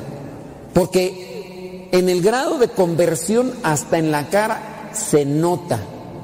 Y digo, no porque se nos quite la cara de sopilotes, no, pero por lo menos amable. Hay, hay gente que transmite paz, Tú puedes ver a ciertas personas de oración, de conversión avanzada y te transmiten paz, te transmiten confianza. Entonces hay que mantenernos firmes en ese compromiso, pero ¿qué confianza te va a dar una persona con, con esa cara de pocos amigos? Si ni a su familia se le quiere acercar, menos se le va a acercar el compañero de trabajo o una persona que ande necesitada de un consejo. Estamos para ayudarnos. Con este fin oramos siempre por ustedes, pidiendo a nuestro Dios que los haga dignos del llamamiento que les hizo y que cumpla por su poder todos los buenos deseos de ustedes. Que nuestros buenos deseos sean siempre, conviérteme Señor. Dame sabiduría para entender mis defectos. Dame humildad para aceptarlos. Dame humildad para aceptar que me están diciendo que, que soy una amargada, una frustrada, una desesperada, un desesperado. Señor, dame humildad para aceptar ese defecto que tengo porque no lo quiero aceptar. A nuestra poca humildad, poca aceptación de nuestros defectos. Si hay poca humildad, hay poca aceptación. Hay que pedir mucha humildad entonces para que se dé esa aceptación. De esta manera, dice versículo 12, el nombre de nuestro Señor Jesús será honrado por causa de ustedes. De esta manera, en la medida que nosotros se nos note la conversión en nuestros actos, va a ser honrado el nombre de nuestro Señor. Pero ¿qué van a decir? Imagínense ustedes ahorita saliendo de aquí de misa. Ahorita nos libra todavía el tapabocas. Todavía algo. Pero aunque traigamos el tapabocas, hasta por los ojos se ve uno lo que uno trae. Ya no traeremos hasta sacando como lumbre de los ojos. Ay, hijo de la fregada. Quítate por un lado porque este ahorita viene bien enchilado. Hay algunos que no se les nota en los ojos, pero se les nota aquí la ceja, hasta temblando. Aquí está la venita del, del coraje, toda hinchada así, está, y hasta como que parpadeando así, como que quítense a un lado. Me no. Digo, se nota. Y bueno, pues eso es también lo que uno tiene que analizar. Pedirle a Dios pues que el Señor nos vaya cambiando, porque el Señor es el único que nos cambia. Hoy en el Evangelio se habla de una conversión importante de un hombre llamado Saqueo. Dice, versículo, vamos ahí el Evangelio, capítulo 19 de Lucas, dice Saqueo, versículo 2, jefe de los que cobraban impuestos, este quería conocer a Jesús. Quería conocer a Jesús, Saqueo. Y en su deseo, en su búsqueda, en su lucha, logró, verlo. Quería conocer a Jesús y, y buscó la manera de verlo. Y Jesús lo miró y le dijo, baja de ahí donde estás, de ese árbol, baja de ese árbol. Dice el versículo 5, eh, en el, baja enseguida, porque hoy tengo que quedarme en tu casa. La conversión de cada uno de nosotros comienza en el momento en el que dejamos que Cristo entre a nuestra casa, a nuestro corazón, principalmente. Tú quieres que en la familia cambien. Ya metiste un montón de imágenes. Ya hasta en el baño hay imágenes. Allí está el San Judas Tadeo, ya está el Sagrado Corazón de Jesús. Ya hasta te bañas en calzones porque ya hasta te da vergüenza tantas imágenes que hay, pues. Pero a donde se debe llevar principalmente Jesús es al corazón. Porque en la medida en que entra Jesús al corazón del hombre empieza la conversión. Y eso es lo que quiere el Señor. Que comience nuestra conversión y comenzará en la medida en que yo dejo entrar a Jesús en mi casa y en mi corazón. Abramos nuestro corazón grande, grande para que con esta palabra entre a nuestros corazones y comience una conversión, una conversión en nuestros pensamientos, en nuestras palabras y en nuestras actitudes. Y ya si la cara de Tlacuache la vamos a ir cambiando poco a poco, también que se note, ya se ve más amable, se ve más comprensivo, se ve. Todavía le falta, ¿verdad? Pero por lo menos la jeta ya la cambió. Eso ya ventaja. Ah, ya por lo menos ah, poco a poco. Todavía tenemos vida, tenemos esperanza. El Señor pues quiere entrar a nuestras vidas, démosle esa oportunidad para que llegue la salvación, como lo dirá más adelante en el versículo 9. Hoy ha llegado la salvación a esta casa, a esta familia, porque este hombre también es descendiente de Abraham. Pidámosle al Señor que nos ayude y dispongamos nuestro corazón para que esa conversión se vaya dando conforme nuestra disposición en la vida.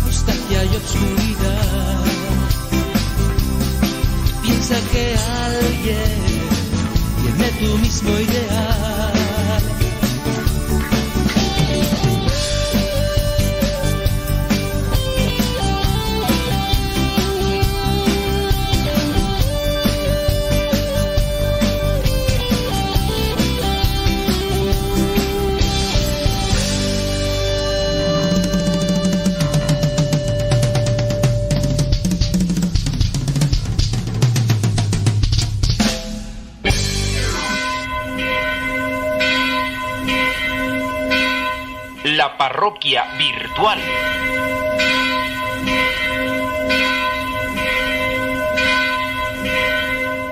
Bueno, pues ya nos está llegando un mensaje, vamos a ver qué es lo que dice.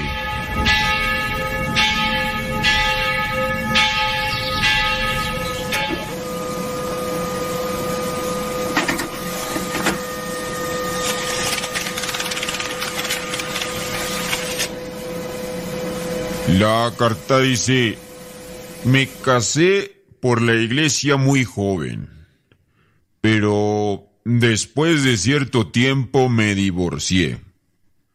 Ahora estoy con una persona que es viudo y tengo relaciones, pues, íntimas. La pregunta, padre, eh, ¿yo estoy en pecado mortal? A veces resulta fuerte hablar con la verdad. Y respecto a tu pregunta de si es pecado eh, tener relaciones íntimas con otra persona que no es tu esposo, independientemente eh, si estuviste casada o no, el hecho de que se tengan relaciones em, genitales, no, hay que llamarle relaciones sexuales, porque la relación sexual es la relación de los sexos y la relación se puede dar incluso laboral y entonces trabajan hombres y mujeres y hay una relación ahí sexual en, en el sentido como se debe tomar. Aquí está, eh, mejor dicho, una relación genital. Obviamente para no ser a veces tan explícito en el vocabulario, eh, colocamos estos, eh, estas formas para hacer como que menos tosco, menos brusco, una relación íntima. La pregunta es, eh, tengo, estoy en pecado mortal por tener relaciones íntimas con una persona que no es mi esposo, puede aplicarse, relaciones íntimas con una persona que no es mi esposa, pues en este caso sí, a esto se le llama adulterio y de hecho es el sexto mandamiento de la ley de Dios. No cometerás adulterio, lo encontramos ahí en Éxodo 20, versículo 14 y también Deuteronomio capítulo 5, versículo 17. De hecho, Jesucristo todavía es más fuerte porque llega a decir, eh, se ha- han escuchado ustedes que se dice no cometerás adulterio, pues yo les digo, todo el que mira, que todo el que mira a una mujer deseándola, ya cometió adulterio con ella en su corazón. Si miras a una mujer deseándola, pues también se puede aplicar para un hombre, ya cometió adulterio, Mateo 5, versículos del 27 al 28. ¿Es pecado grave? Sí. ¿Pecado mortal? Sí. ¿Qué debes de hacer? Alejarte de esa relación, no volverlo a hacer, confesarte y estar en gracia. Lo mejor es estar en gracia. Aquí hay que educar los sentidos para no dejarse llevar por las tentaciones. La parroquia virtual.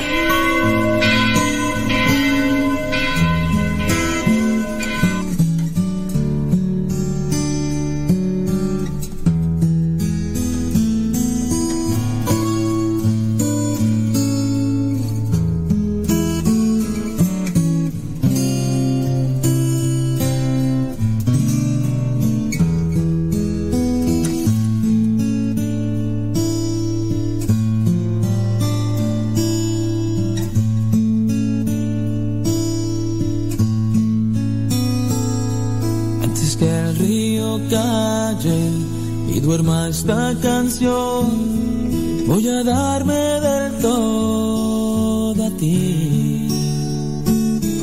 Ya que sé que el creer vale más que el sentir, de tus ojos haz mi saber. Para tenerlo todo todo dejaré. Amarte es lo que importa.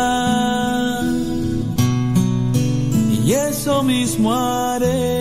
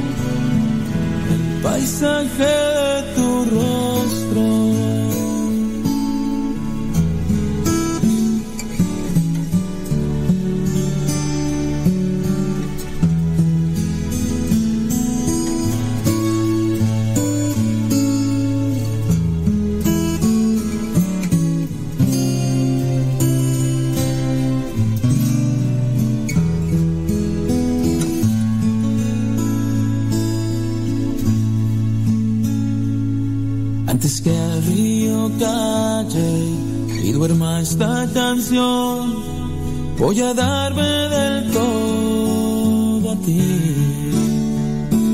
Te amo por ser quien eres amigo.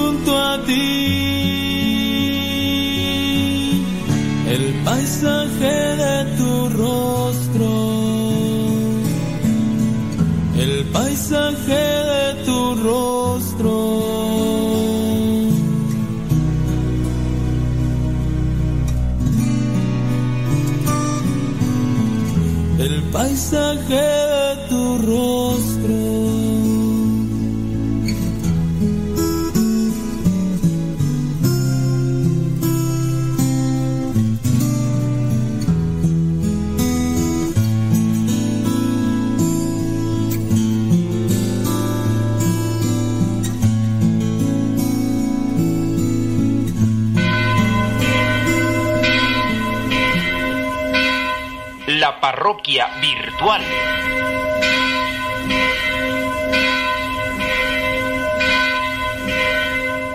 Bueno, pues ya nos está llegando un mensaje, vamos a ver qué es lo que dice.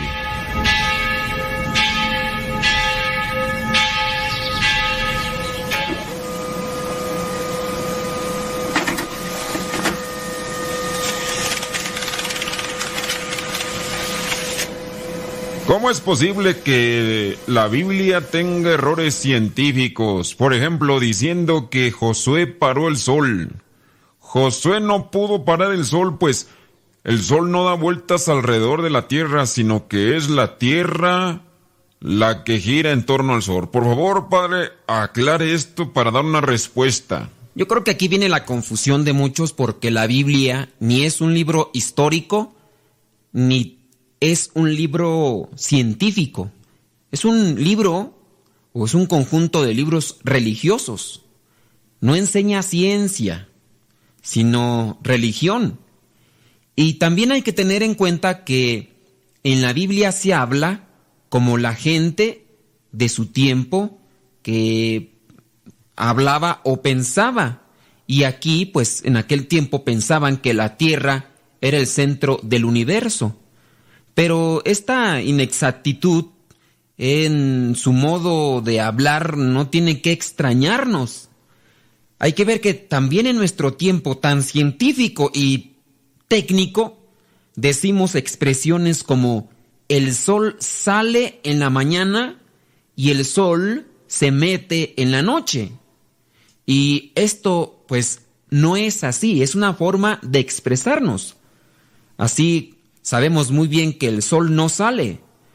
La Tierra gira en torno al sol y es por eso que cuando está dando ese giro podemos ver al sol y pensamos que sale. Y cuando ya da su giro y casi termina de dar el giro, vemos que el sol se mete, pero no se mete. Hay que entender también que la Biblia habla en torno lo que sería el modo de hablar de aquella gente.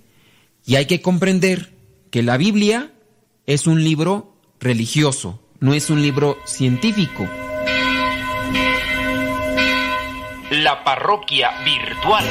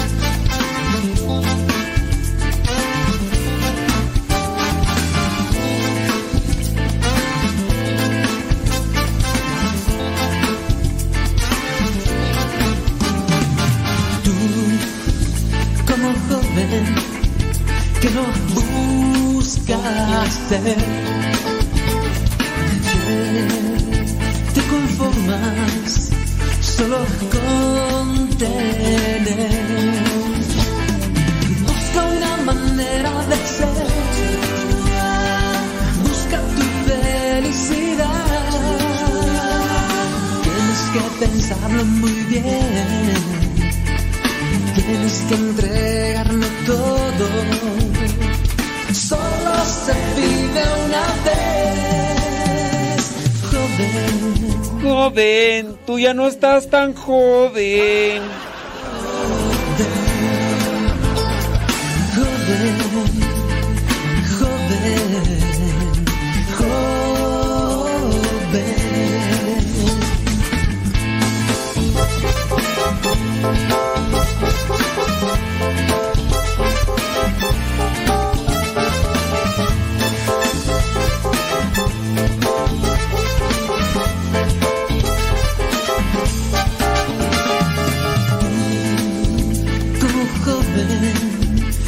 tienes que entender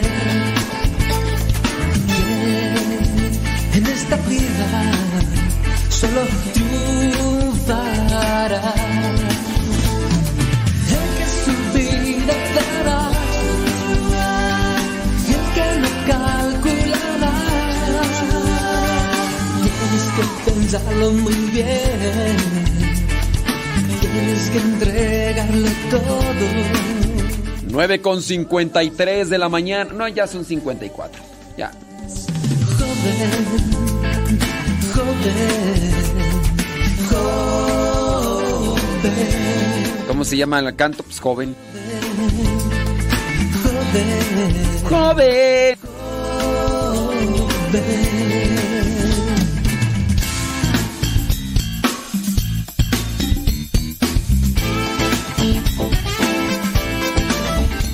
Los cantos que ponemos mientras transmitimos en Facebook y en YouTube, muy posiblemente no los van a encontrar, muy posiblemente no los van a encontrar en las plataformas digitales. De hecho, por eso los pongo, porque como todavía no están registrados, si están registrados ya, Facebook me tumbaría la transmisión. Facebook o YouTube me tumbarían la... Bueno, eh, Facebook más. YouTube no, pero YouTube me pone ahí un reclamo de derechos de autor. Y, pero Facebook sí me corta la transmisión. transmisión. Entonces son cantos que pues, solamente aquí tenemos y que muchos, pero muchos de estos cantos están ahí en el canal de Telegram, pero pues como la gente no nos sigue en Telegram, pues, pues no, no va a tener acceso a estos cantos. Ni modo. Y yo no lo voy a seguir en Telegram, ya dije que no. Páseme los cantos por WhatsApp. Que no, ahí están en Telegram. Nunca, usted nunca me va a hacer descargar Telegram. Yo mejor prefiero WhatsApp. Prefiero que WhatsApp me llene mi teléfono, me lo sature, porque Telegram no lo satura. Pero yo quiero, yo quiero que mi teléfono esté saturado. Tú nunca me vas a hacer, tú nunca me vas a mandar a mí. Ya dije que no voy a descargar Telegram. Mi Padre es Dios.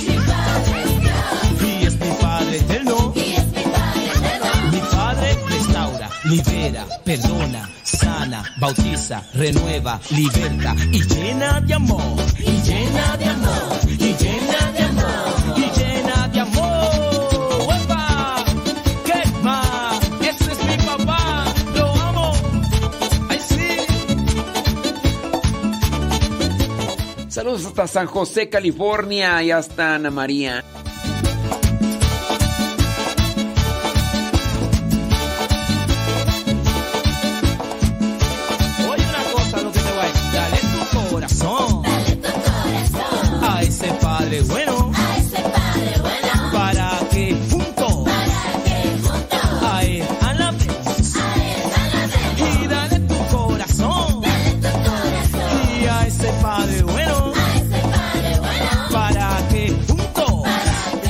Cuitlapilco, Chimalhuacán presente.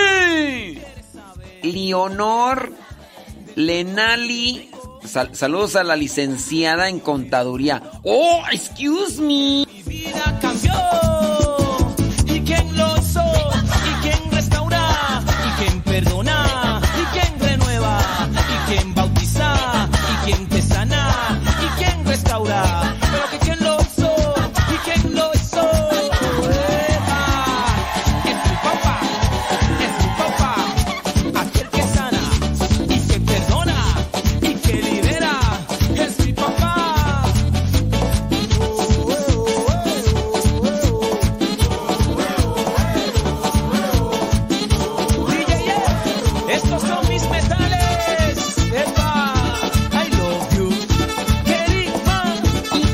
Love you.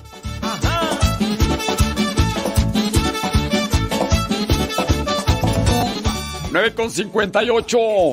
Estamos aquí. eh, gracias, gracias a ustedes que nos escuchan. Gracias. colchones, tambores, refrigeradores, estufas, Ay, ay, encargo un colchón. microondas o algo de fierro viejo que vendan. Ahí te, ahí te encargo un colchón.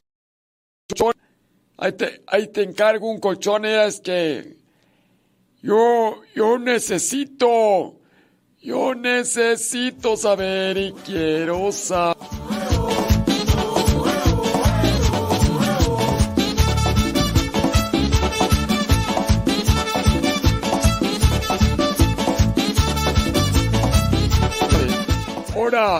Ahora, vale Jesús, este Jes- Li- Lino Jesús Maldonado. A ver, a ver cuándo me invitas a manejar tu tráiler. No quiero agarrar ese. Cuando estaba niño yo, yo decía, un día voy a agarrar uno de esos. Ya los he agarrado, pero no los he manejado. Es, me hace falta eso. Que tu voz a mí me habló. Tú llegaste en un tiempo de dolor y confusión.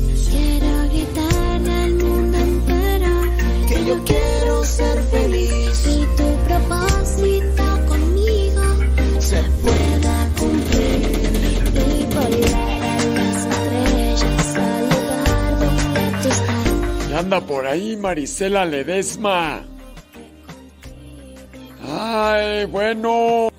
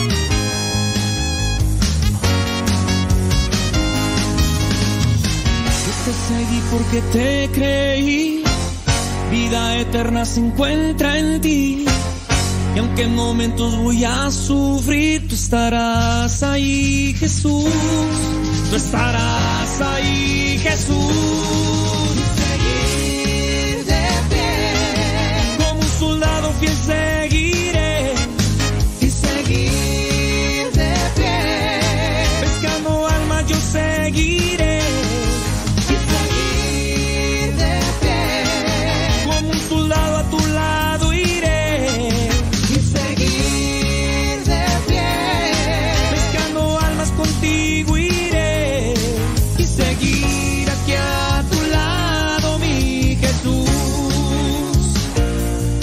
y seguir aquí a tu lado, mi Jesús,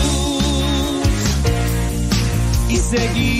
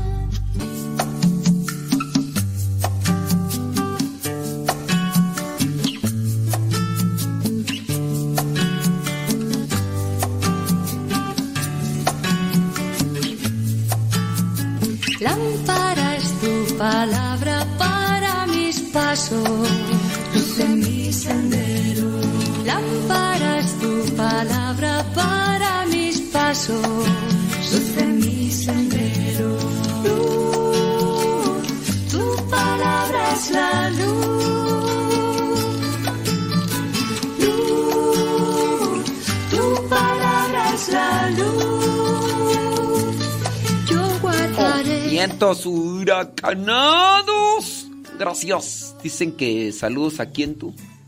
Saludos a eh, Yeshua. Yeshua. También a Carol, a eh, Sayu y a Joshua. O sea, son Yeshua y Joshua. Válgame Dios, qué nombre. ¿Qué nombres? Bueno, pues saludos a ellos. Si nos están escuchando, quién sabe. Dice por acá. mm, disculpe por tanto la molestia. eh, mm, ay, Jesús. Válgame Dios.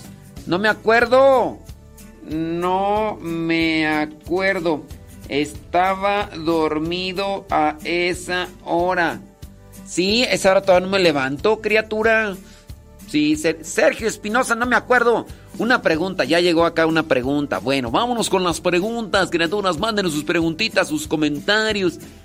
Dice, eh, hicimos limpieza general en días pasados.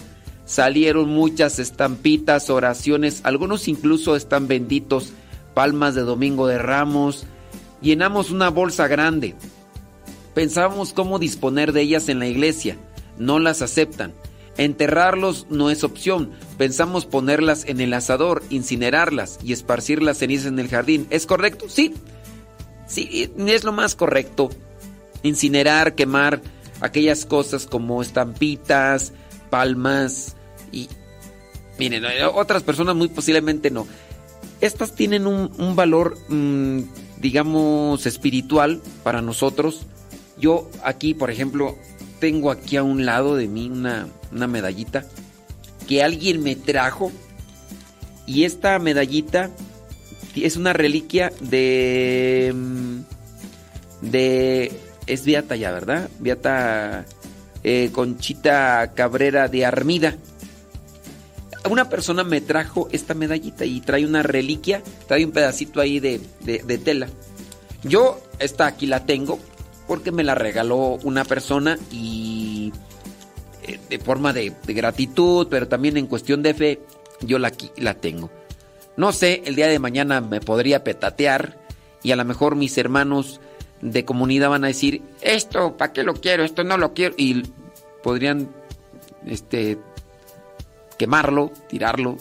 Pero lo más conveniente es, como en estas cosas, eh, quemarlas. En su caso, las que se pueden quemar, ¿no? Hablando el- las estampitas, las palmas y cosas. Esta medallita, pues no se va a quemar, ¿verdad? Pues esta, pues. De hecho, es, es una medallita, es así como que colgarla aquí, pero yo no lo voy a hacer, pero aquí la tengo a un lado de mí y, pues digo, también me ayuda como dentro de lo que es una forma de motivación, de inspiración de fe de una mujer que se entregó, que hizo muchas cosas para la construcción. Entonces, eso, eso puede servir. Bueno, eh, yo les recomendaría así que mejor al caso de las estampitas y, aquellas cosas que tienen ahí en su casa, mejor las incineren. Y si quieren ustedes regar las cenizas por el jardín o enterrar las cenizas en una maceta, sería lo mejor, ¿no? Sí, es- acuérdense que tienen un, este, un valor espiritual, ¿no? Y- y son sacramentales que nos ayudan, pero sí, sí pueden hacer eso. Déjame ver por acá, saludos. Ándele pues, hombre, gracias. Gracias por escucharnos ahí, Rosilina. eh, mm, ándele, dice... Ah, esa no la tengo. Ah, esa no está. Lástima. Si tú piensas que todo. No, no, no. Dice, Ope. Sí, sí, sí, sí, sí lo hice, pero no me acuerdo. Una cosa, yo no dije que no lo había hecho. Sí, sí lo hice, Sergio Espinosa, pero no me acuerdo.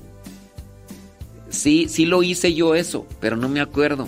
Esa es la cuestión. O sea, sí lo programé y todo, pero no me acuerdo, Sergio. Sergio, no me acuerdo, es que estaba dormido. Pues sí. Dice, lo escucho por acá. ¿eh? Dice, no, fíjate que no, Edi- Edilberto. Saludos, Edilberto. Dice que nos escucha allá en. ¿En dónde tú? En Alabama. Alabi, Alaba, Alabama.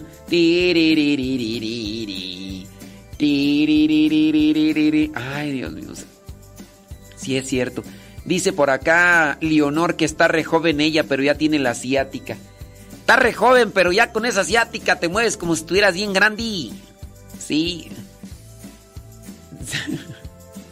Ni modo. Dice, pregunta, ¿cuántas peticiones puedo hacer por un solo sacrificio? Por ejemplo, ofre- ofrecí mis sacrificios por una necesidad, pero en el pasar de los días otras necesidades han surgido y las he agregado a mi ofrecimiento.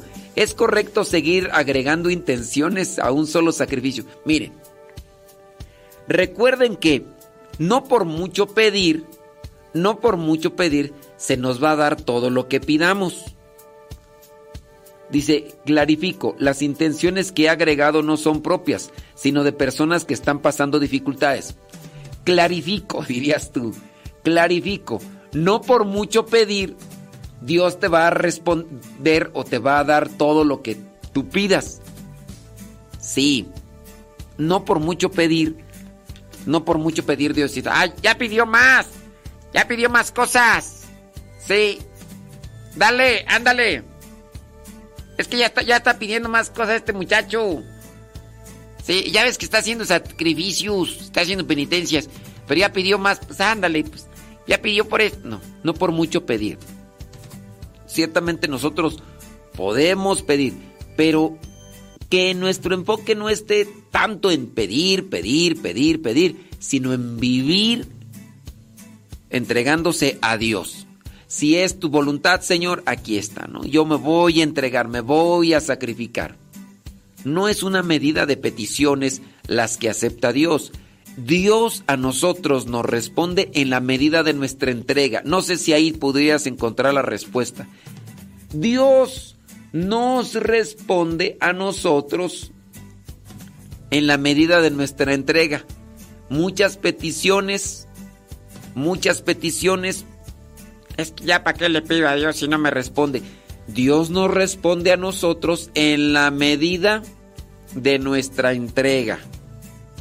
Puedes pedir poco, puedes pedir mucho. No es esa la cuestión. La cuestión es qué tanto te entregas y Dios va a ir respondiendo. Yo qui- quisiera, ¿verdad? Que, que Dios me respondiera todo. Viene una persona enfermita, sufriendo y todo, y me pide esta necesidad. Yo quisiera ayudar a esta persona. Y más cuando pertenece a un círculo familiar, a un círculo de conocidos. Sí. Pero, pues, me dicen, oye, pues que esta persona está enfermita. Pues vamos a hacer oración por ella. Yo que quisiera que con esa oración regresara la persona y me dijera, estoy sana, ¿no? Estoy, ya quedé libre de esto. Ay, bendito sea mi Dios. Pero no, a veces no pasa eso. Entonces, no es tanto el pedir, e- es más bien el tanto el vivir lo que Dios quiere que viva y pues bueno, poco a poco. No te enfoques entonces tanto en la oración estar pidiendo y pidiendo. Si tú esfuérzate más en vivir y vas a ver que, que Dios va a ir bendiciendo poco a poco en tu vida. ¿Ok? Ándele pues.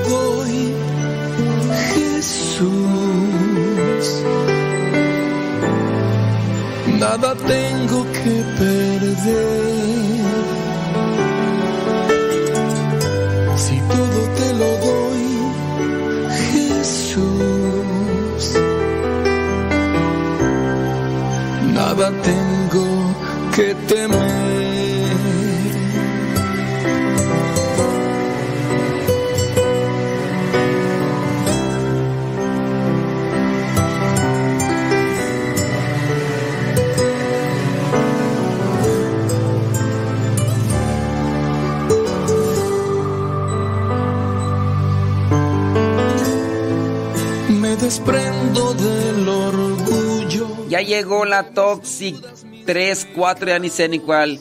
Cristi Contreras. Ay, Cristi, Cristi, Cristi Contreras.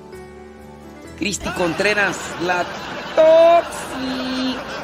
Toxic. Celeste, desde Ceres, California, dice que también ya se hace, ya se hace presente. Gracias. Tienen preguntas, comentarios, háganlos llegar y todo demás. Ay, Verónica Flores, traes puro sueño, ¿eh? Traes puro sueño. Eh, dice, le contaré toda mi historia. La verdad, no confío en nadie. Eh, este, una forma de sacar todo aquí en esta plataforma. Como le decía, como le decía antes, es que fue un mensaje que nos mandaron antes. Ay, es que es una persona que ha sufrido mucho. Los pongo ahí en contexto. Mm, la persona la casaron a los 13 años. Obviamente dice que no confía en nadie porque, pues bueno, en las personas que tenía que confiar, pues fueron las que más la lastimaron. Su hermano mayor abusó de esta persona. Después, cuando la familia se dio cuenta, su mamá se le fue encima a ella de 13 años, diciéndole que, que era muy horny, que ella tenía la culpa. Y pues, pues es, obviamente por eso es que ella está maltratada, está este, desilusionada, está sin esa fe o confianza en, en la gente, por las personas que más cercanas y que más le deberían demostrar todo esto bueno y positivo de la vida, pues son las que más daño le han hecho. Ha estado casada a la fuerza con un hombre que pues, la ha maltratado y, y, esa es la historia de, esta persona que, que, pues nos vuelve a mandar un mensaje y, dice que pues escuchando el programa pues le ha ayudado en algo, entonces pues también nos quiere... Ella está también teniendo un alivio al contarnos esto y son cosas pues en las que uno a veces también tiene que prestarse para ayudar, eh, escuchando, teniendo en cuenta pues que son situaciones de vida que se pueden repetir, no es el único caso, no es el único caso. Eh, no decimos su nombre, no decimos dónde es, pero pues ustedes ya, ya sabrán la situación. Dice, esta persona dice, mmm, como le decía, me casaron, dice, el abuso empezó, dice, desde que tenía uso de razón. O sea, a ella, su hermano mayor, la empezó a abusar cuando tenía 7 años ella, hasta los 13, donde pues ya no pudo aguantar más.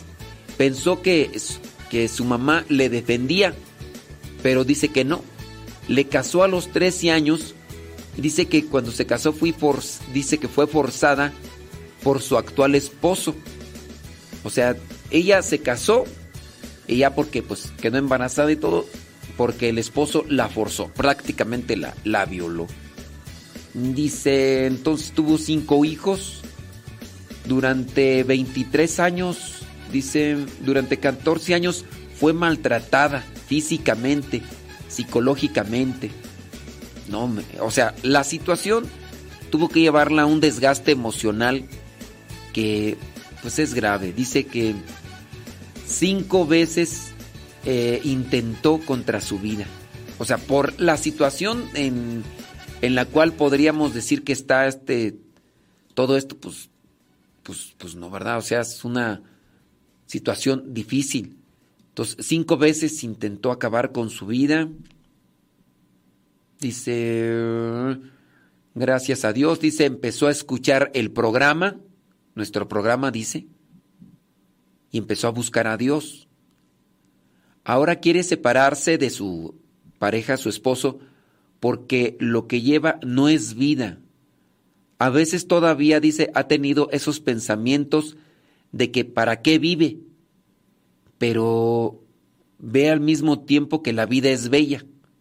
Dice, lo siento por escribir tanto. No, no es cierto, pues no, no. Estás escribiendo tanto, la verdad hay otras personas que escriben más que tú y no me dicen nada y aquí pues no, no te sientas mal, digo, son, son circunstancias muy diferentes. Hay otras personas que escriben, escriben y escriben y escriben y pues, no dicen en sí nada. Pero aquí lo que tú dices es realmente preocupante, angustiante. Y, y sí, o sea, tú tienes que tomar la decisión de, de, de separarte. Te digo, sé que en algunas ocasiones va a ser complicado comenzar de cero. Tú antes ya nos presentabas una situación de cómo decirle, cómo decirle a tu esposo que o cómo hacerlo entender. No lo vas a hacer entender. Aquí quien debe de entender eres tú. Y debes de, de buscar ese distanciamiento para que no siga siendo ultrajada y maltratada. Tú, debes de tomar esa decisión. Por lo que yo así puedo considerar durante ya todos estos años, puede ser que tus hijos ya estén grandes, o por lo menos ya no están tan pequeños. Pero sí, eh, conozco el caso de, de una persona pues que muy cercana que se le decía pues que se separara, porque la vida que estaba teniendo, pues no era una vida de maltrato como lo es en el caso la tuya, pero sí era una vida difícil y complicada. Y aléjate y aléjate. Y hay algunas mujeres que por una dependencia económica o material, o incluso a veces por una cuestión de, acompañamiento con sus hijos, dicen, es que si me separo, ¿qué van a decir mis hijos? Pues que digan lo que digan. Si tú no estás bien, no vas a darles lo bueno a ellos. Dicen, es que, ¿cómo qué, ¿qué ejemplo les vamos a dar? ¿Qué mal ejemplo les estás dando cuando están teniendo una vida de maltrato? Por eso a veces muchos hijos dicen, ¿para qué casarme? Para vivir así como ustedes, mejor no me caso. Ustedes pueden pensar, es que si me separo, mis hijos, ¿qué testimonio van a tener de mí? Miren, hay, hay de situaciones a situaciones, ¿no? Hay personas que incluso hasta con el ruido de una mosca quisieran separarse, porque son personas que pues, no quieren enfrentar ni siquiera ese problema del ruidito de la mosca, ¿no? A veces situaciones muy efímeras, muy superficiales y dice la gente, no, ya me quiero separar, cuando son cosas que se pueden manejar. A veces inmadurez de parte de uno, de parte de otro. A veces este tipo de situaciones de inestabilidad que, que, sí son problema, pero no son el caso así como decir, me separo porque eres bien inmaduro. Y, son cosas muy pequeñas que no tendrían que llevar al caso de, me separo por esto, porque eres bien maduro. Yo quiero un hombre perfecto o quiero una mujer perfecta, ¿no? Pero acá estamos hablando de una situación que ha llevado al hastío a esta persona porque dice que cinco veces ha intentado la cuestión de acabar con, con la vida. Y eso obviamente ya detona que es una situación asfixiante. Y esta señora pues se quiere. Ya, de, ya el problema está desde la, del entorno familiar, ¿no? Abusada por su hermano mayor. Después la mamá le dice que ella es una tal por cual, ¿no? Casi le dijo que era una persona prostituta y, y, la obligaron prácticamente a casarse por el hecho de que ella pues andaba en ese tipo de cosas. Y obviamente, obviamente pues la hace sentir mal. Entonces son situaciones en la vida en la que le han llevado así a no tener. Dice, pero aquí tengo un pequeño, dice, ok, no vamos a decir muy bien sobre esa situación. Y pues me va bien, dice, no me quejo. Es más, mira, o sea, ¿todavía esta señora cubre los gastos de la casa con lo que ella hace? O sea, está en una casa donde alguien la maltrata, la pisotea, la denigra, la ofende, la humilla, y todavía es la que lleva los gastos de la casa. Y, pregunta, ¿Cómo le hago entender? No lo vas a hacer entender. Tienes, si no se va él, más vale que tú te alejes. Más vale que tú te alejes. Porque sí, es, es asfixiante una situación así, pero ojalá y encuentres el valor, la decisión, la voluntad para tomar ese distanciamiento.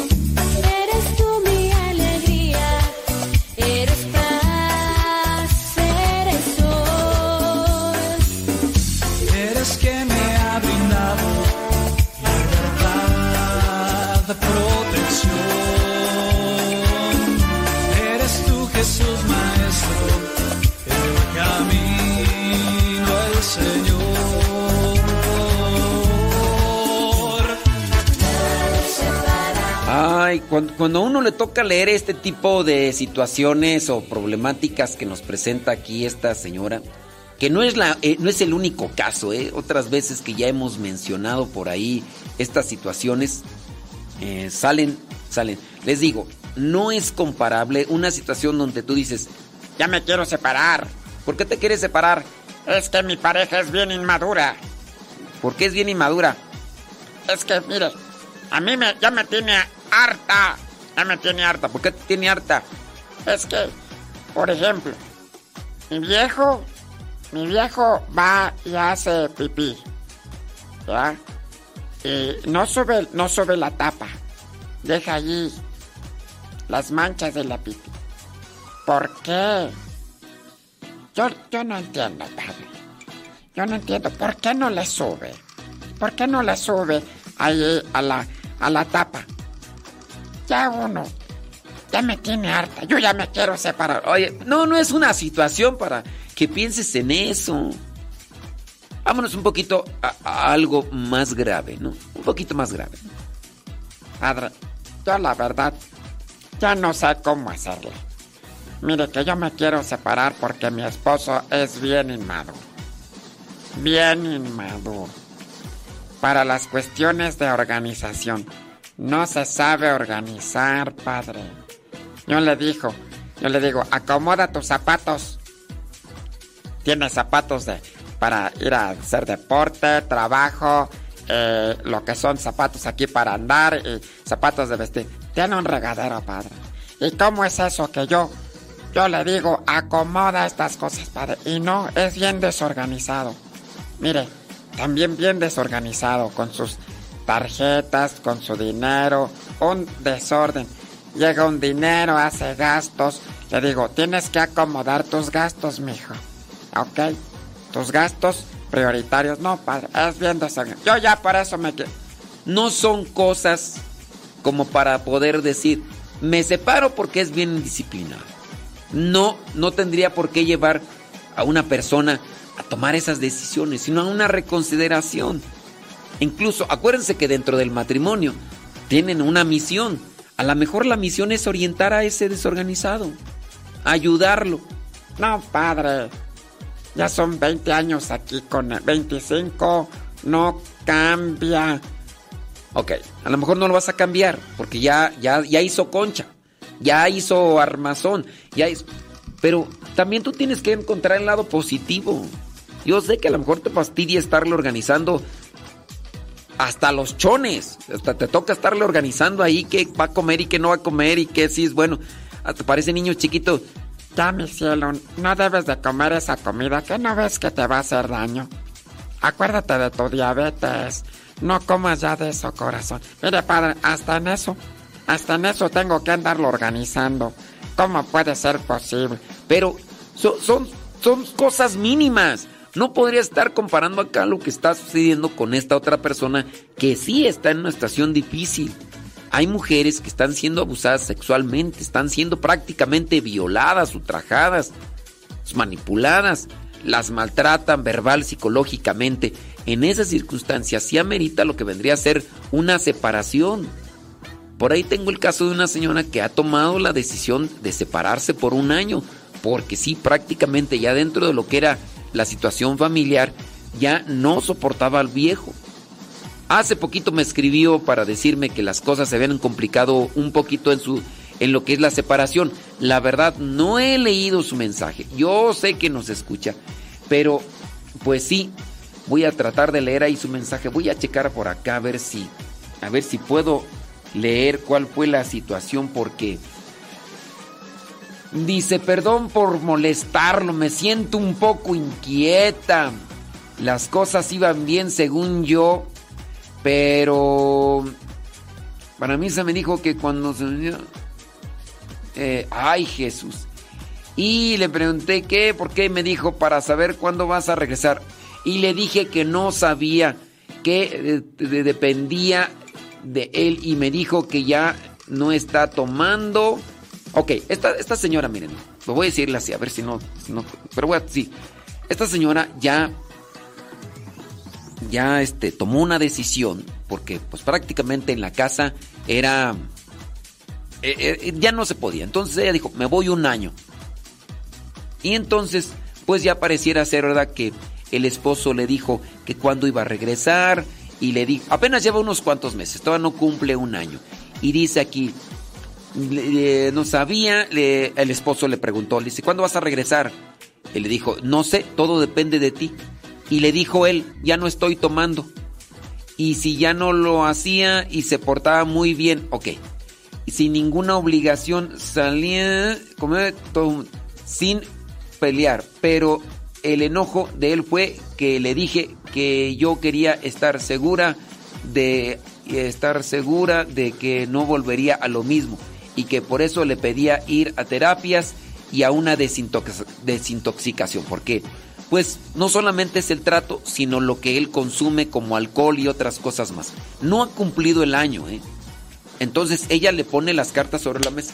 ¿Sabes de qué va a depender, chiquito? De que yo regrese, de que tú cambies. Han pasado unos meses, son muchísimos años en los que él ha estado sumergido en este tipo de situación. Ahora, con unos meses no va a cambiar lo que ha hecho durante muchos años. Yo solamente déjame decirle a esta persona que sí creo no está escuchando. Pero me dice que no lo necesita, que él solo puede. No le vayas a creer, criatura. No le vayas a creer. O sea, él piensa que va a cambiar por sus meros pantalones. O sea, es alcohólico. Es lujurioso a más no poder. Manipulador, controlador. Y tú le dijiste, me, me alejo porque ya no, ya no es vida estando contigo. Y, y no vamos a sacar todo lo que hacía y decía con, con el esposo, ¿no? Pero ella tomó una decisión de separarse un año. Entonces ahora él está con que regresa, regresa. Han pasado unos cuantos meses. Ella le dijo, no, tienes que ir a terapias. Y él le dice, no, no necesito de eso. Yo puedo cambiar por mí solo. Pero me dice que no lo necesita, que él solo puede. Y también le dije que no se preocupara de que yo vaya a estar con alguien más. Pero hay cosas que sanar y por eso él tiene que ir a estos lugares. Para, muy bien, o sea, en eso tú estás correcto. Y pues así pasó. Y desde, desde que le dije, al siguiente día comenzó a tomar. Te digo. Y le dijo eh, al hijo que ya no iba a regresar. O sea, eso es chantaje. Menos, menos deberías de considerar regresar con él. O sea, él se estuvo aguantando un poquito, unos cuantos meses, te comienza a hacer presión y le pones las cartas sobre la mesa, le dices, tú tienes que ir a terapia, tienes que ir a desintoxicarte, tienes que ir a retiros. ¿Y qué hace el otro día? Se pone hasta las manitas para regresar, dice, y ya le expliqué a él también y entiende, y también le dijo lo mismo que yo le dije, que la ayuda, pero el vicio le ganó. No, no le ganó. Él solamente se estaba guardando. Mira, no vayas a creerle. Esa situación es solamente para decirte, él solo no puede. Dice, y ahora, eh, ok, tampoco vayas a caer en el chantaje de tus hijos. Porque tus hijos pueden pensar que tú vas a ayudar a tu esposo regresando al infierno. Pero el hecho de que tú regreses con tu esposo no va a hacer que tu esposo tome la decisión de cambiar si ya durante todos estos años que has estado con él no ha querido cambiar. No caigas en el chantaje familiar, en esta cuestión, en chantaje de tu hijo.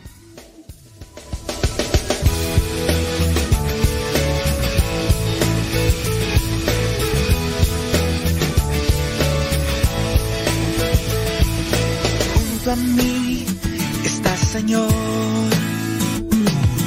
En tus manos va mi corazón.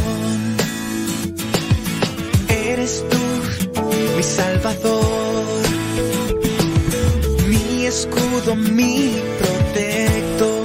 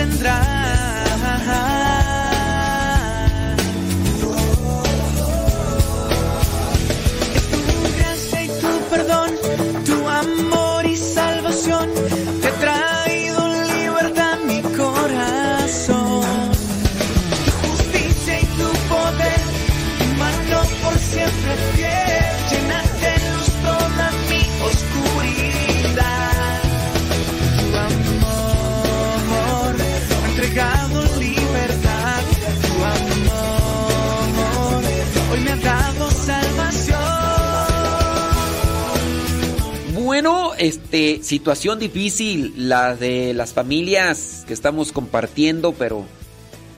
Ay, dentro de esas cosas que queremos hacer como beneficio de ustedes, pues está el compartir esto sin decir nombres, ¿verdad? Para no, para no perjudicar más una situación. Eh, creo que la persona sí nos está escuchando, sí, creo que sí. Dice por acá, leyendo el mensaje de esta persona que les digo, tomó la decisión, porque ya era algo insoportable, tomó la decisión de separarse, no, de, no así permanentemente, sino eh, transitoriamente, así, por un tiempo. Se separa un año, no termina un año, el esposo le empieza a reclamar cuando te regresas, no me voy a regresar hasta que tú no cambies. Y ya cambié, que no sé cuánto, no tienes que ir. Y al siguiente día, desde el siguiente día se pone hasta las chanclas. Y entonces después el hijo, pareciera ser, dice, y mi hijo me dice que yo no lo que... O sea, el hijo la comienza a chantajear a ella. Dice, y por eso él está ahí, porque es el único que se preocupa por él. Y le digo que no, que no es así, que él necesita ayuda, pero si él no quiere, nadie lo puede hacer. Y lo que me dijo, que me hizo sentir culpable, yo sé que no, o tal vez en algún modo sí y luego vienen pensamientos a mi cabeza de que yo en la iglesia y rezando, pidiendo por los demás o ayudando y que no lo puedo hacer con el esposo. Dice, me siento hipócrita. Ok. Es que tú no lo vas a ayudar regresando a la casa donde él tiene el control de tu vida. Él te manipula. Él controla, Él te domina, Él te abusa. Porque estás en su territorio. Y al ser un hombre machista, dominador, cuando tú ya estás con Él, Él te forza y tú, para no pelear con Él, te sometes a lo que son sus abusos. La lujuria. Este es un hombre que trae la lujuria a flor de piel, porque lo está dominado. Está el alcohol Ok, muchísimos años intentaste ayudarlo estando con él. Tú estás sufriendo porque tú, sobre ti va toda la carga, sobre ti va toda la violencia. Regresa con él y después terminarás igual de perjudicada que la otra señora. ¿Tú quieres ayudarlo? Lo estabas ayudando en cierto modo, pero él desesperado, él también impaciente, que quiere seguir manejando la situación a su modo, por eso es de que también te está queriendo dominar y controlar con las palabras y por eso ahora se somete nuevamente al, a lo que es el vicio. No te sientas hipócrita porque tú dices yo acá rezando por los demás, sigue rezando por tu esposo. Regresar con tu esposo donde él tiene dominio y control de un territorio, te va a someter nuevamente y te va a llevar nuevamente al hastío como lo está pasando, como está pasando con la otra señora. No te sientas culpable. Aquí yo entiendo que te sientes culpable porque las palabras vienen de tu hijo. Pero tu hijo tiene una visión. Y, y quizá dentro de esta situación no es la correcta. Regresar con tu esposo no es ayudarlo. No es ayudarlo. Y, y tú te expones a que nuevamente te controle y te domine. No puedes decir tú, voy a regresar con él y no me va a controlar, no me va a dominar. Te tienen bajo el mismo techo. Se acuestan o están en el mismo cuarto, donde él tiene la potestad de gritarte, de insultarte, de, abusarte, porque estás ahí en su territorio. Y es que aquí encontramos una persona totalmente depravada en diferentes sentidos. ¿Quieres volver nuevamente a eso? Ten cuidado. Si tú quieres ayudar a tu esposo, no caigas bajo la presión y el chantaje de tu hijo y no te sientas culpable sobre eso.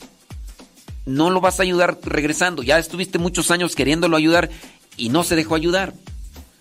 Dice, y también me lo ha dicho que yo prefiero ayudar a los demás. No, es que tú lo quieres ayudar a él, pero si él no quiere ayudarse. Dice, pero que a su esposo que necesita ayuda, no lo hago. Ok, ¿cuál es la ayuda que necesita? se la has brindado y no la quiere. Tu, presencia en la casa no es ayuda para él. Él no quiere realmente convertirse, él no quiere, él quiere seguir eh, en su camino de alcoholismo y de búsqueda de satisfacción sexual. No quiere cambiar él. Me siento mal por esta situación. No te sientas mal. No caigas en el chantaje de tu hijo. Yo sé que te duelen mucho las cosas porque vienen de tu hijo, pero no caigas en el chantaje de tu hijo. No es la forma de ayudar a la persona regresando a su casa porque te va a dominar, te va a controlar. Dice, pero sigo echándole aquí, eh, pidiéndole a Dios sabiduría para hacer su voluntad y no la mía. Eh, dice, sí es difícil la situación eh, que tiene la señora, pero tiene que hacerlo, aunque duela, y más por el bien de sus hijos. Eh, aquí, aquí está hablando una señora que ya tomó un espacio de un año después de muchísimos años, ¿eh? Tomó un espacio. Y ahora, después de algunos meses, el esposo la comienza a chantajear y ahora también su hijo. Entonces, esta misma señora le escribe a la otra que ya tuvo cinco intentos de suicidio porque la obligaron a casarse a los tres años, estuvo siendo abusada desde los siete años por su hermano mayor y su mamá la trató de prosti. Dice, tiene que hacerlo aunque duela y más por el bien de sus hijos, así como yo lo hubiera hecho hace mucho y pues sigo yo en lo mío. Todo, todo iba bien hasta que hace eh, unos días, unas semanas, que empezó a tomar otra vez porque le dije que tal vez después del contrato, dice, después del tiempo que habíamos dicho, me iba a quedar más tiempo para ver si de verdad lo quiere hacer. Y pues que se enoja y me dijo de todo otra vez, imagínate. Y ahora sigue tomando, no, mija. Sí, eso le dije a mi hijo. Y sí, lo entiende. Pero su desesperación por no poder hacer nada por él piensa eso. Tal vez su papá le dijo, no lo sé. Pues pueden ser varias cosas, ¿no? Pueden ser varias cosas.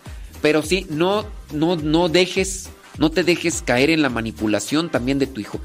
Tu hijo no está sufriendo al estar en la casa con tu esposo. Esa es la ventaja.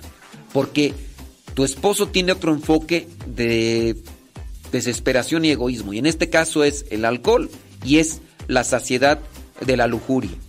Si tú regresas, ya sabes lo que va a pasar. Y ahora va a ser peor porque se va a querer desquitar por todo eso que, que le hiciste pasar por la ausencia. Va a ser más agresivo y va a ser más impositivo. Entonces no. Dice, mi hija me dijo que esto tenía que verlo hecho antes para que no llegara hasta este momento. Y sí, tu hija tiene toda la boca llena de razón. Mm, Dice, aquí andamos. Dice, gracias. Bueno, pues solamente queda decir mi oración con ustedes y espero que se sigan agarrando de Dios para que tengan fuerza, tengan voluntad y tengan esperanza y paciencia.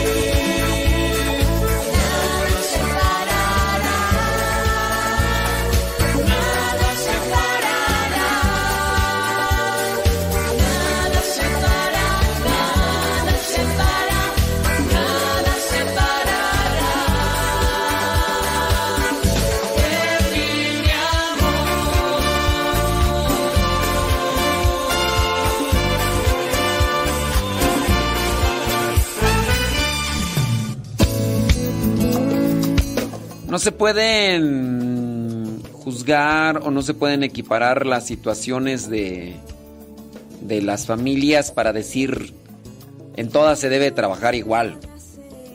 Eh, hay situaciones, ¿verdad?, que ameritan un cambio ahí y, y pues se tiene que realizar.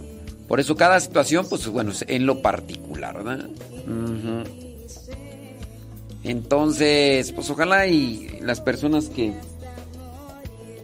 que nos escuchan pues puedan hacer una evaluación sobre sus vidas y y ayudarse porque porque sí está difícil la situación y pues bueno. Y ahí cada quien verdad tendrá que déjame ver. Déjame ver por acá. Bli, bli, bli, Ok, ahorita, ahorita lo checamos. Ya son 56 minutos después de la hora. 56 después de la hora. Gracias. Este. Y ya aquí nos desconectamos prácticamente. Porque ya ahí viene. ¡Pati! Y Paco con su programa Lo que Dios ha unido. El día de hoy, martes, ni te cases, ni te embarques, ni tu casa te apartís. Gracias. Recuerden que el programa se queda ahí en YouTube, Modesto Radio. Modesto Radio es el canal donde se quedan guardados los, los programas por si usted lo quiere volver a escuchar o por si de repente dicen pues ¿Cómo le hago para volverlo a escuchar el programa? ¿Me interesa? Bueno, pues si te interesa o incluso hay algo que quieres aquí tú evaluar, pues ahí, ahí se queda. Modesto Radio en YouTube. Posteriormente Arnulfo nos estará echando la mano para subirlo a Spotify, a iTunes, a Google Podcast. Fíjate que esa de Google, Google Podcast pues es, es una aplicación que ya la descargas tú y buscas el canal que se llama Modesto Radio en Google Podcast y descargas los programas ya cuando llegas al canal de Modesto Radio en Google Podcast, tú ya descargas descargas los los programas que tú quieras y los puedes escuchar cuando no tengas internet. Es que es que yo voy a ir a rancho y allá no tengo internet. Descárgate todos los programas que tú veas ahí. Ya sabes, este programa el que madruga dura tres horas. Tres horas dura el programa, entonces puedes descargarlos. Esperando, ¿verdad? También que tu teléfono tenga memoria, tenga espacio para almacenar los, programas, ¿no? Y ya cuando los descargas, ¡kiu! los puedes volver a escuchar, hombre. Y ahí está la música, y ahí está todo. Árale pues, hombre. Gracias, muchas gracias. Al ratillo nos vemos. Viene Patti y Paco. Don David Trejo, ¿quieres la del charalito? ¿Quieres la del charalito? Ahí te va. Ay, papaya Celaya.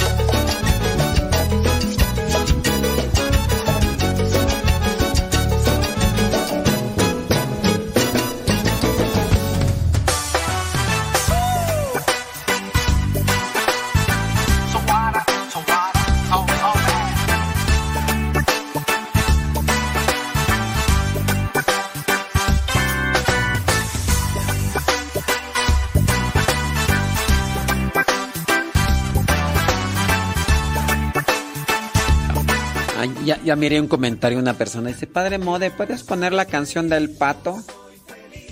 Soy Alejandro. Ay, no. Sí. Ay, no, Alejandro. Va de nuez. Ay, no, ay. Su hermano Héctor García. Y su banda. Si lo hubieras hecho de otra cuenta, Alejandro, te la pongo. Pero como lo hiciste ahí de la cuenta de quién sabe quién, ¿verdad? Mejor no. Alejandro, escríbeme de otra cuenta, no de esa, por favor. Si me lo hubieras escrito de otra cuenta, te la pongo. Pero si no, no, ay, no. Toxic, toxic.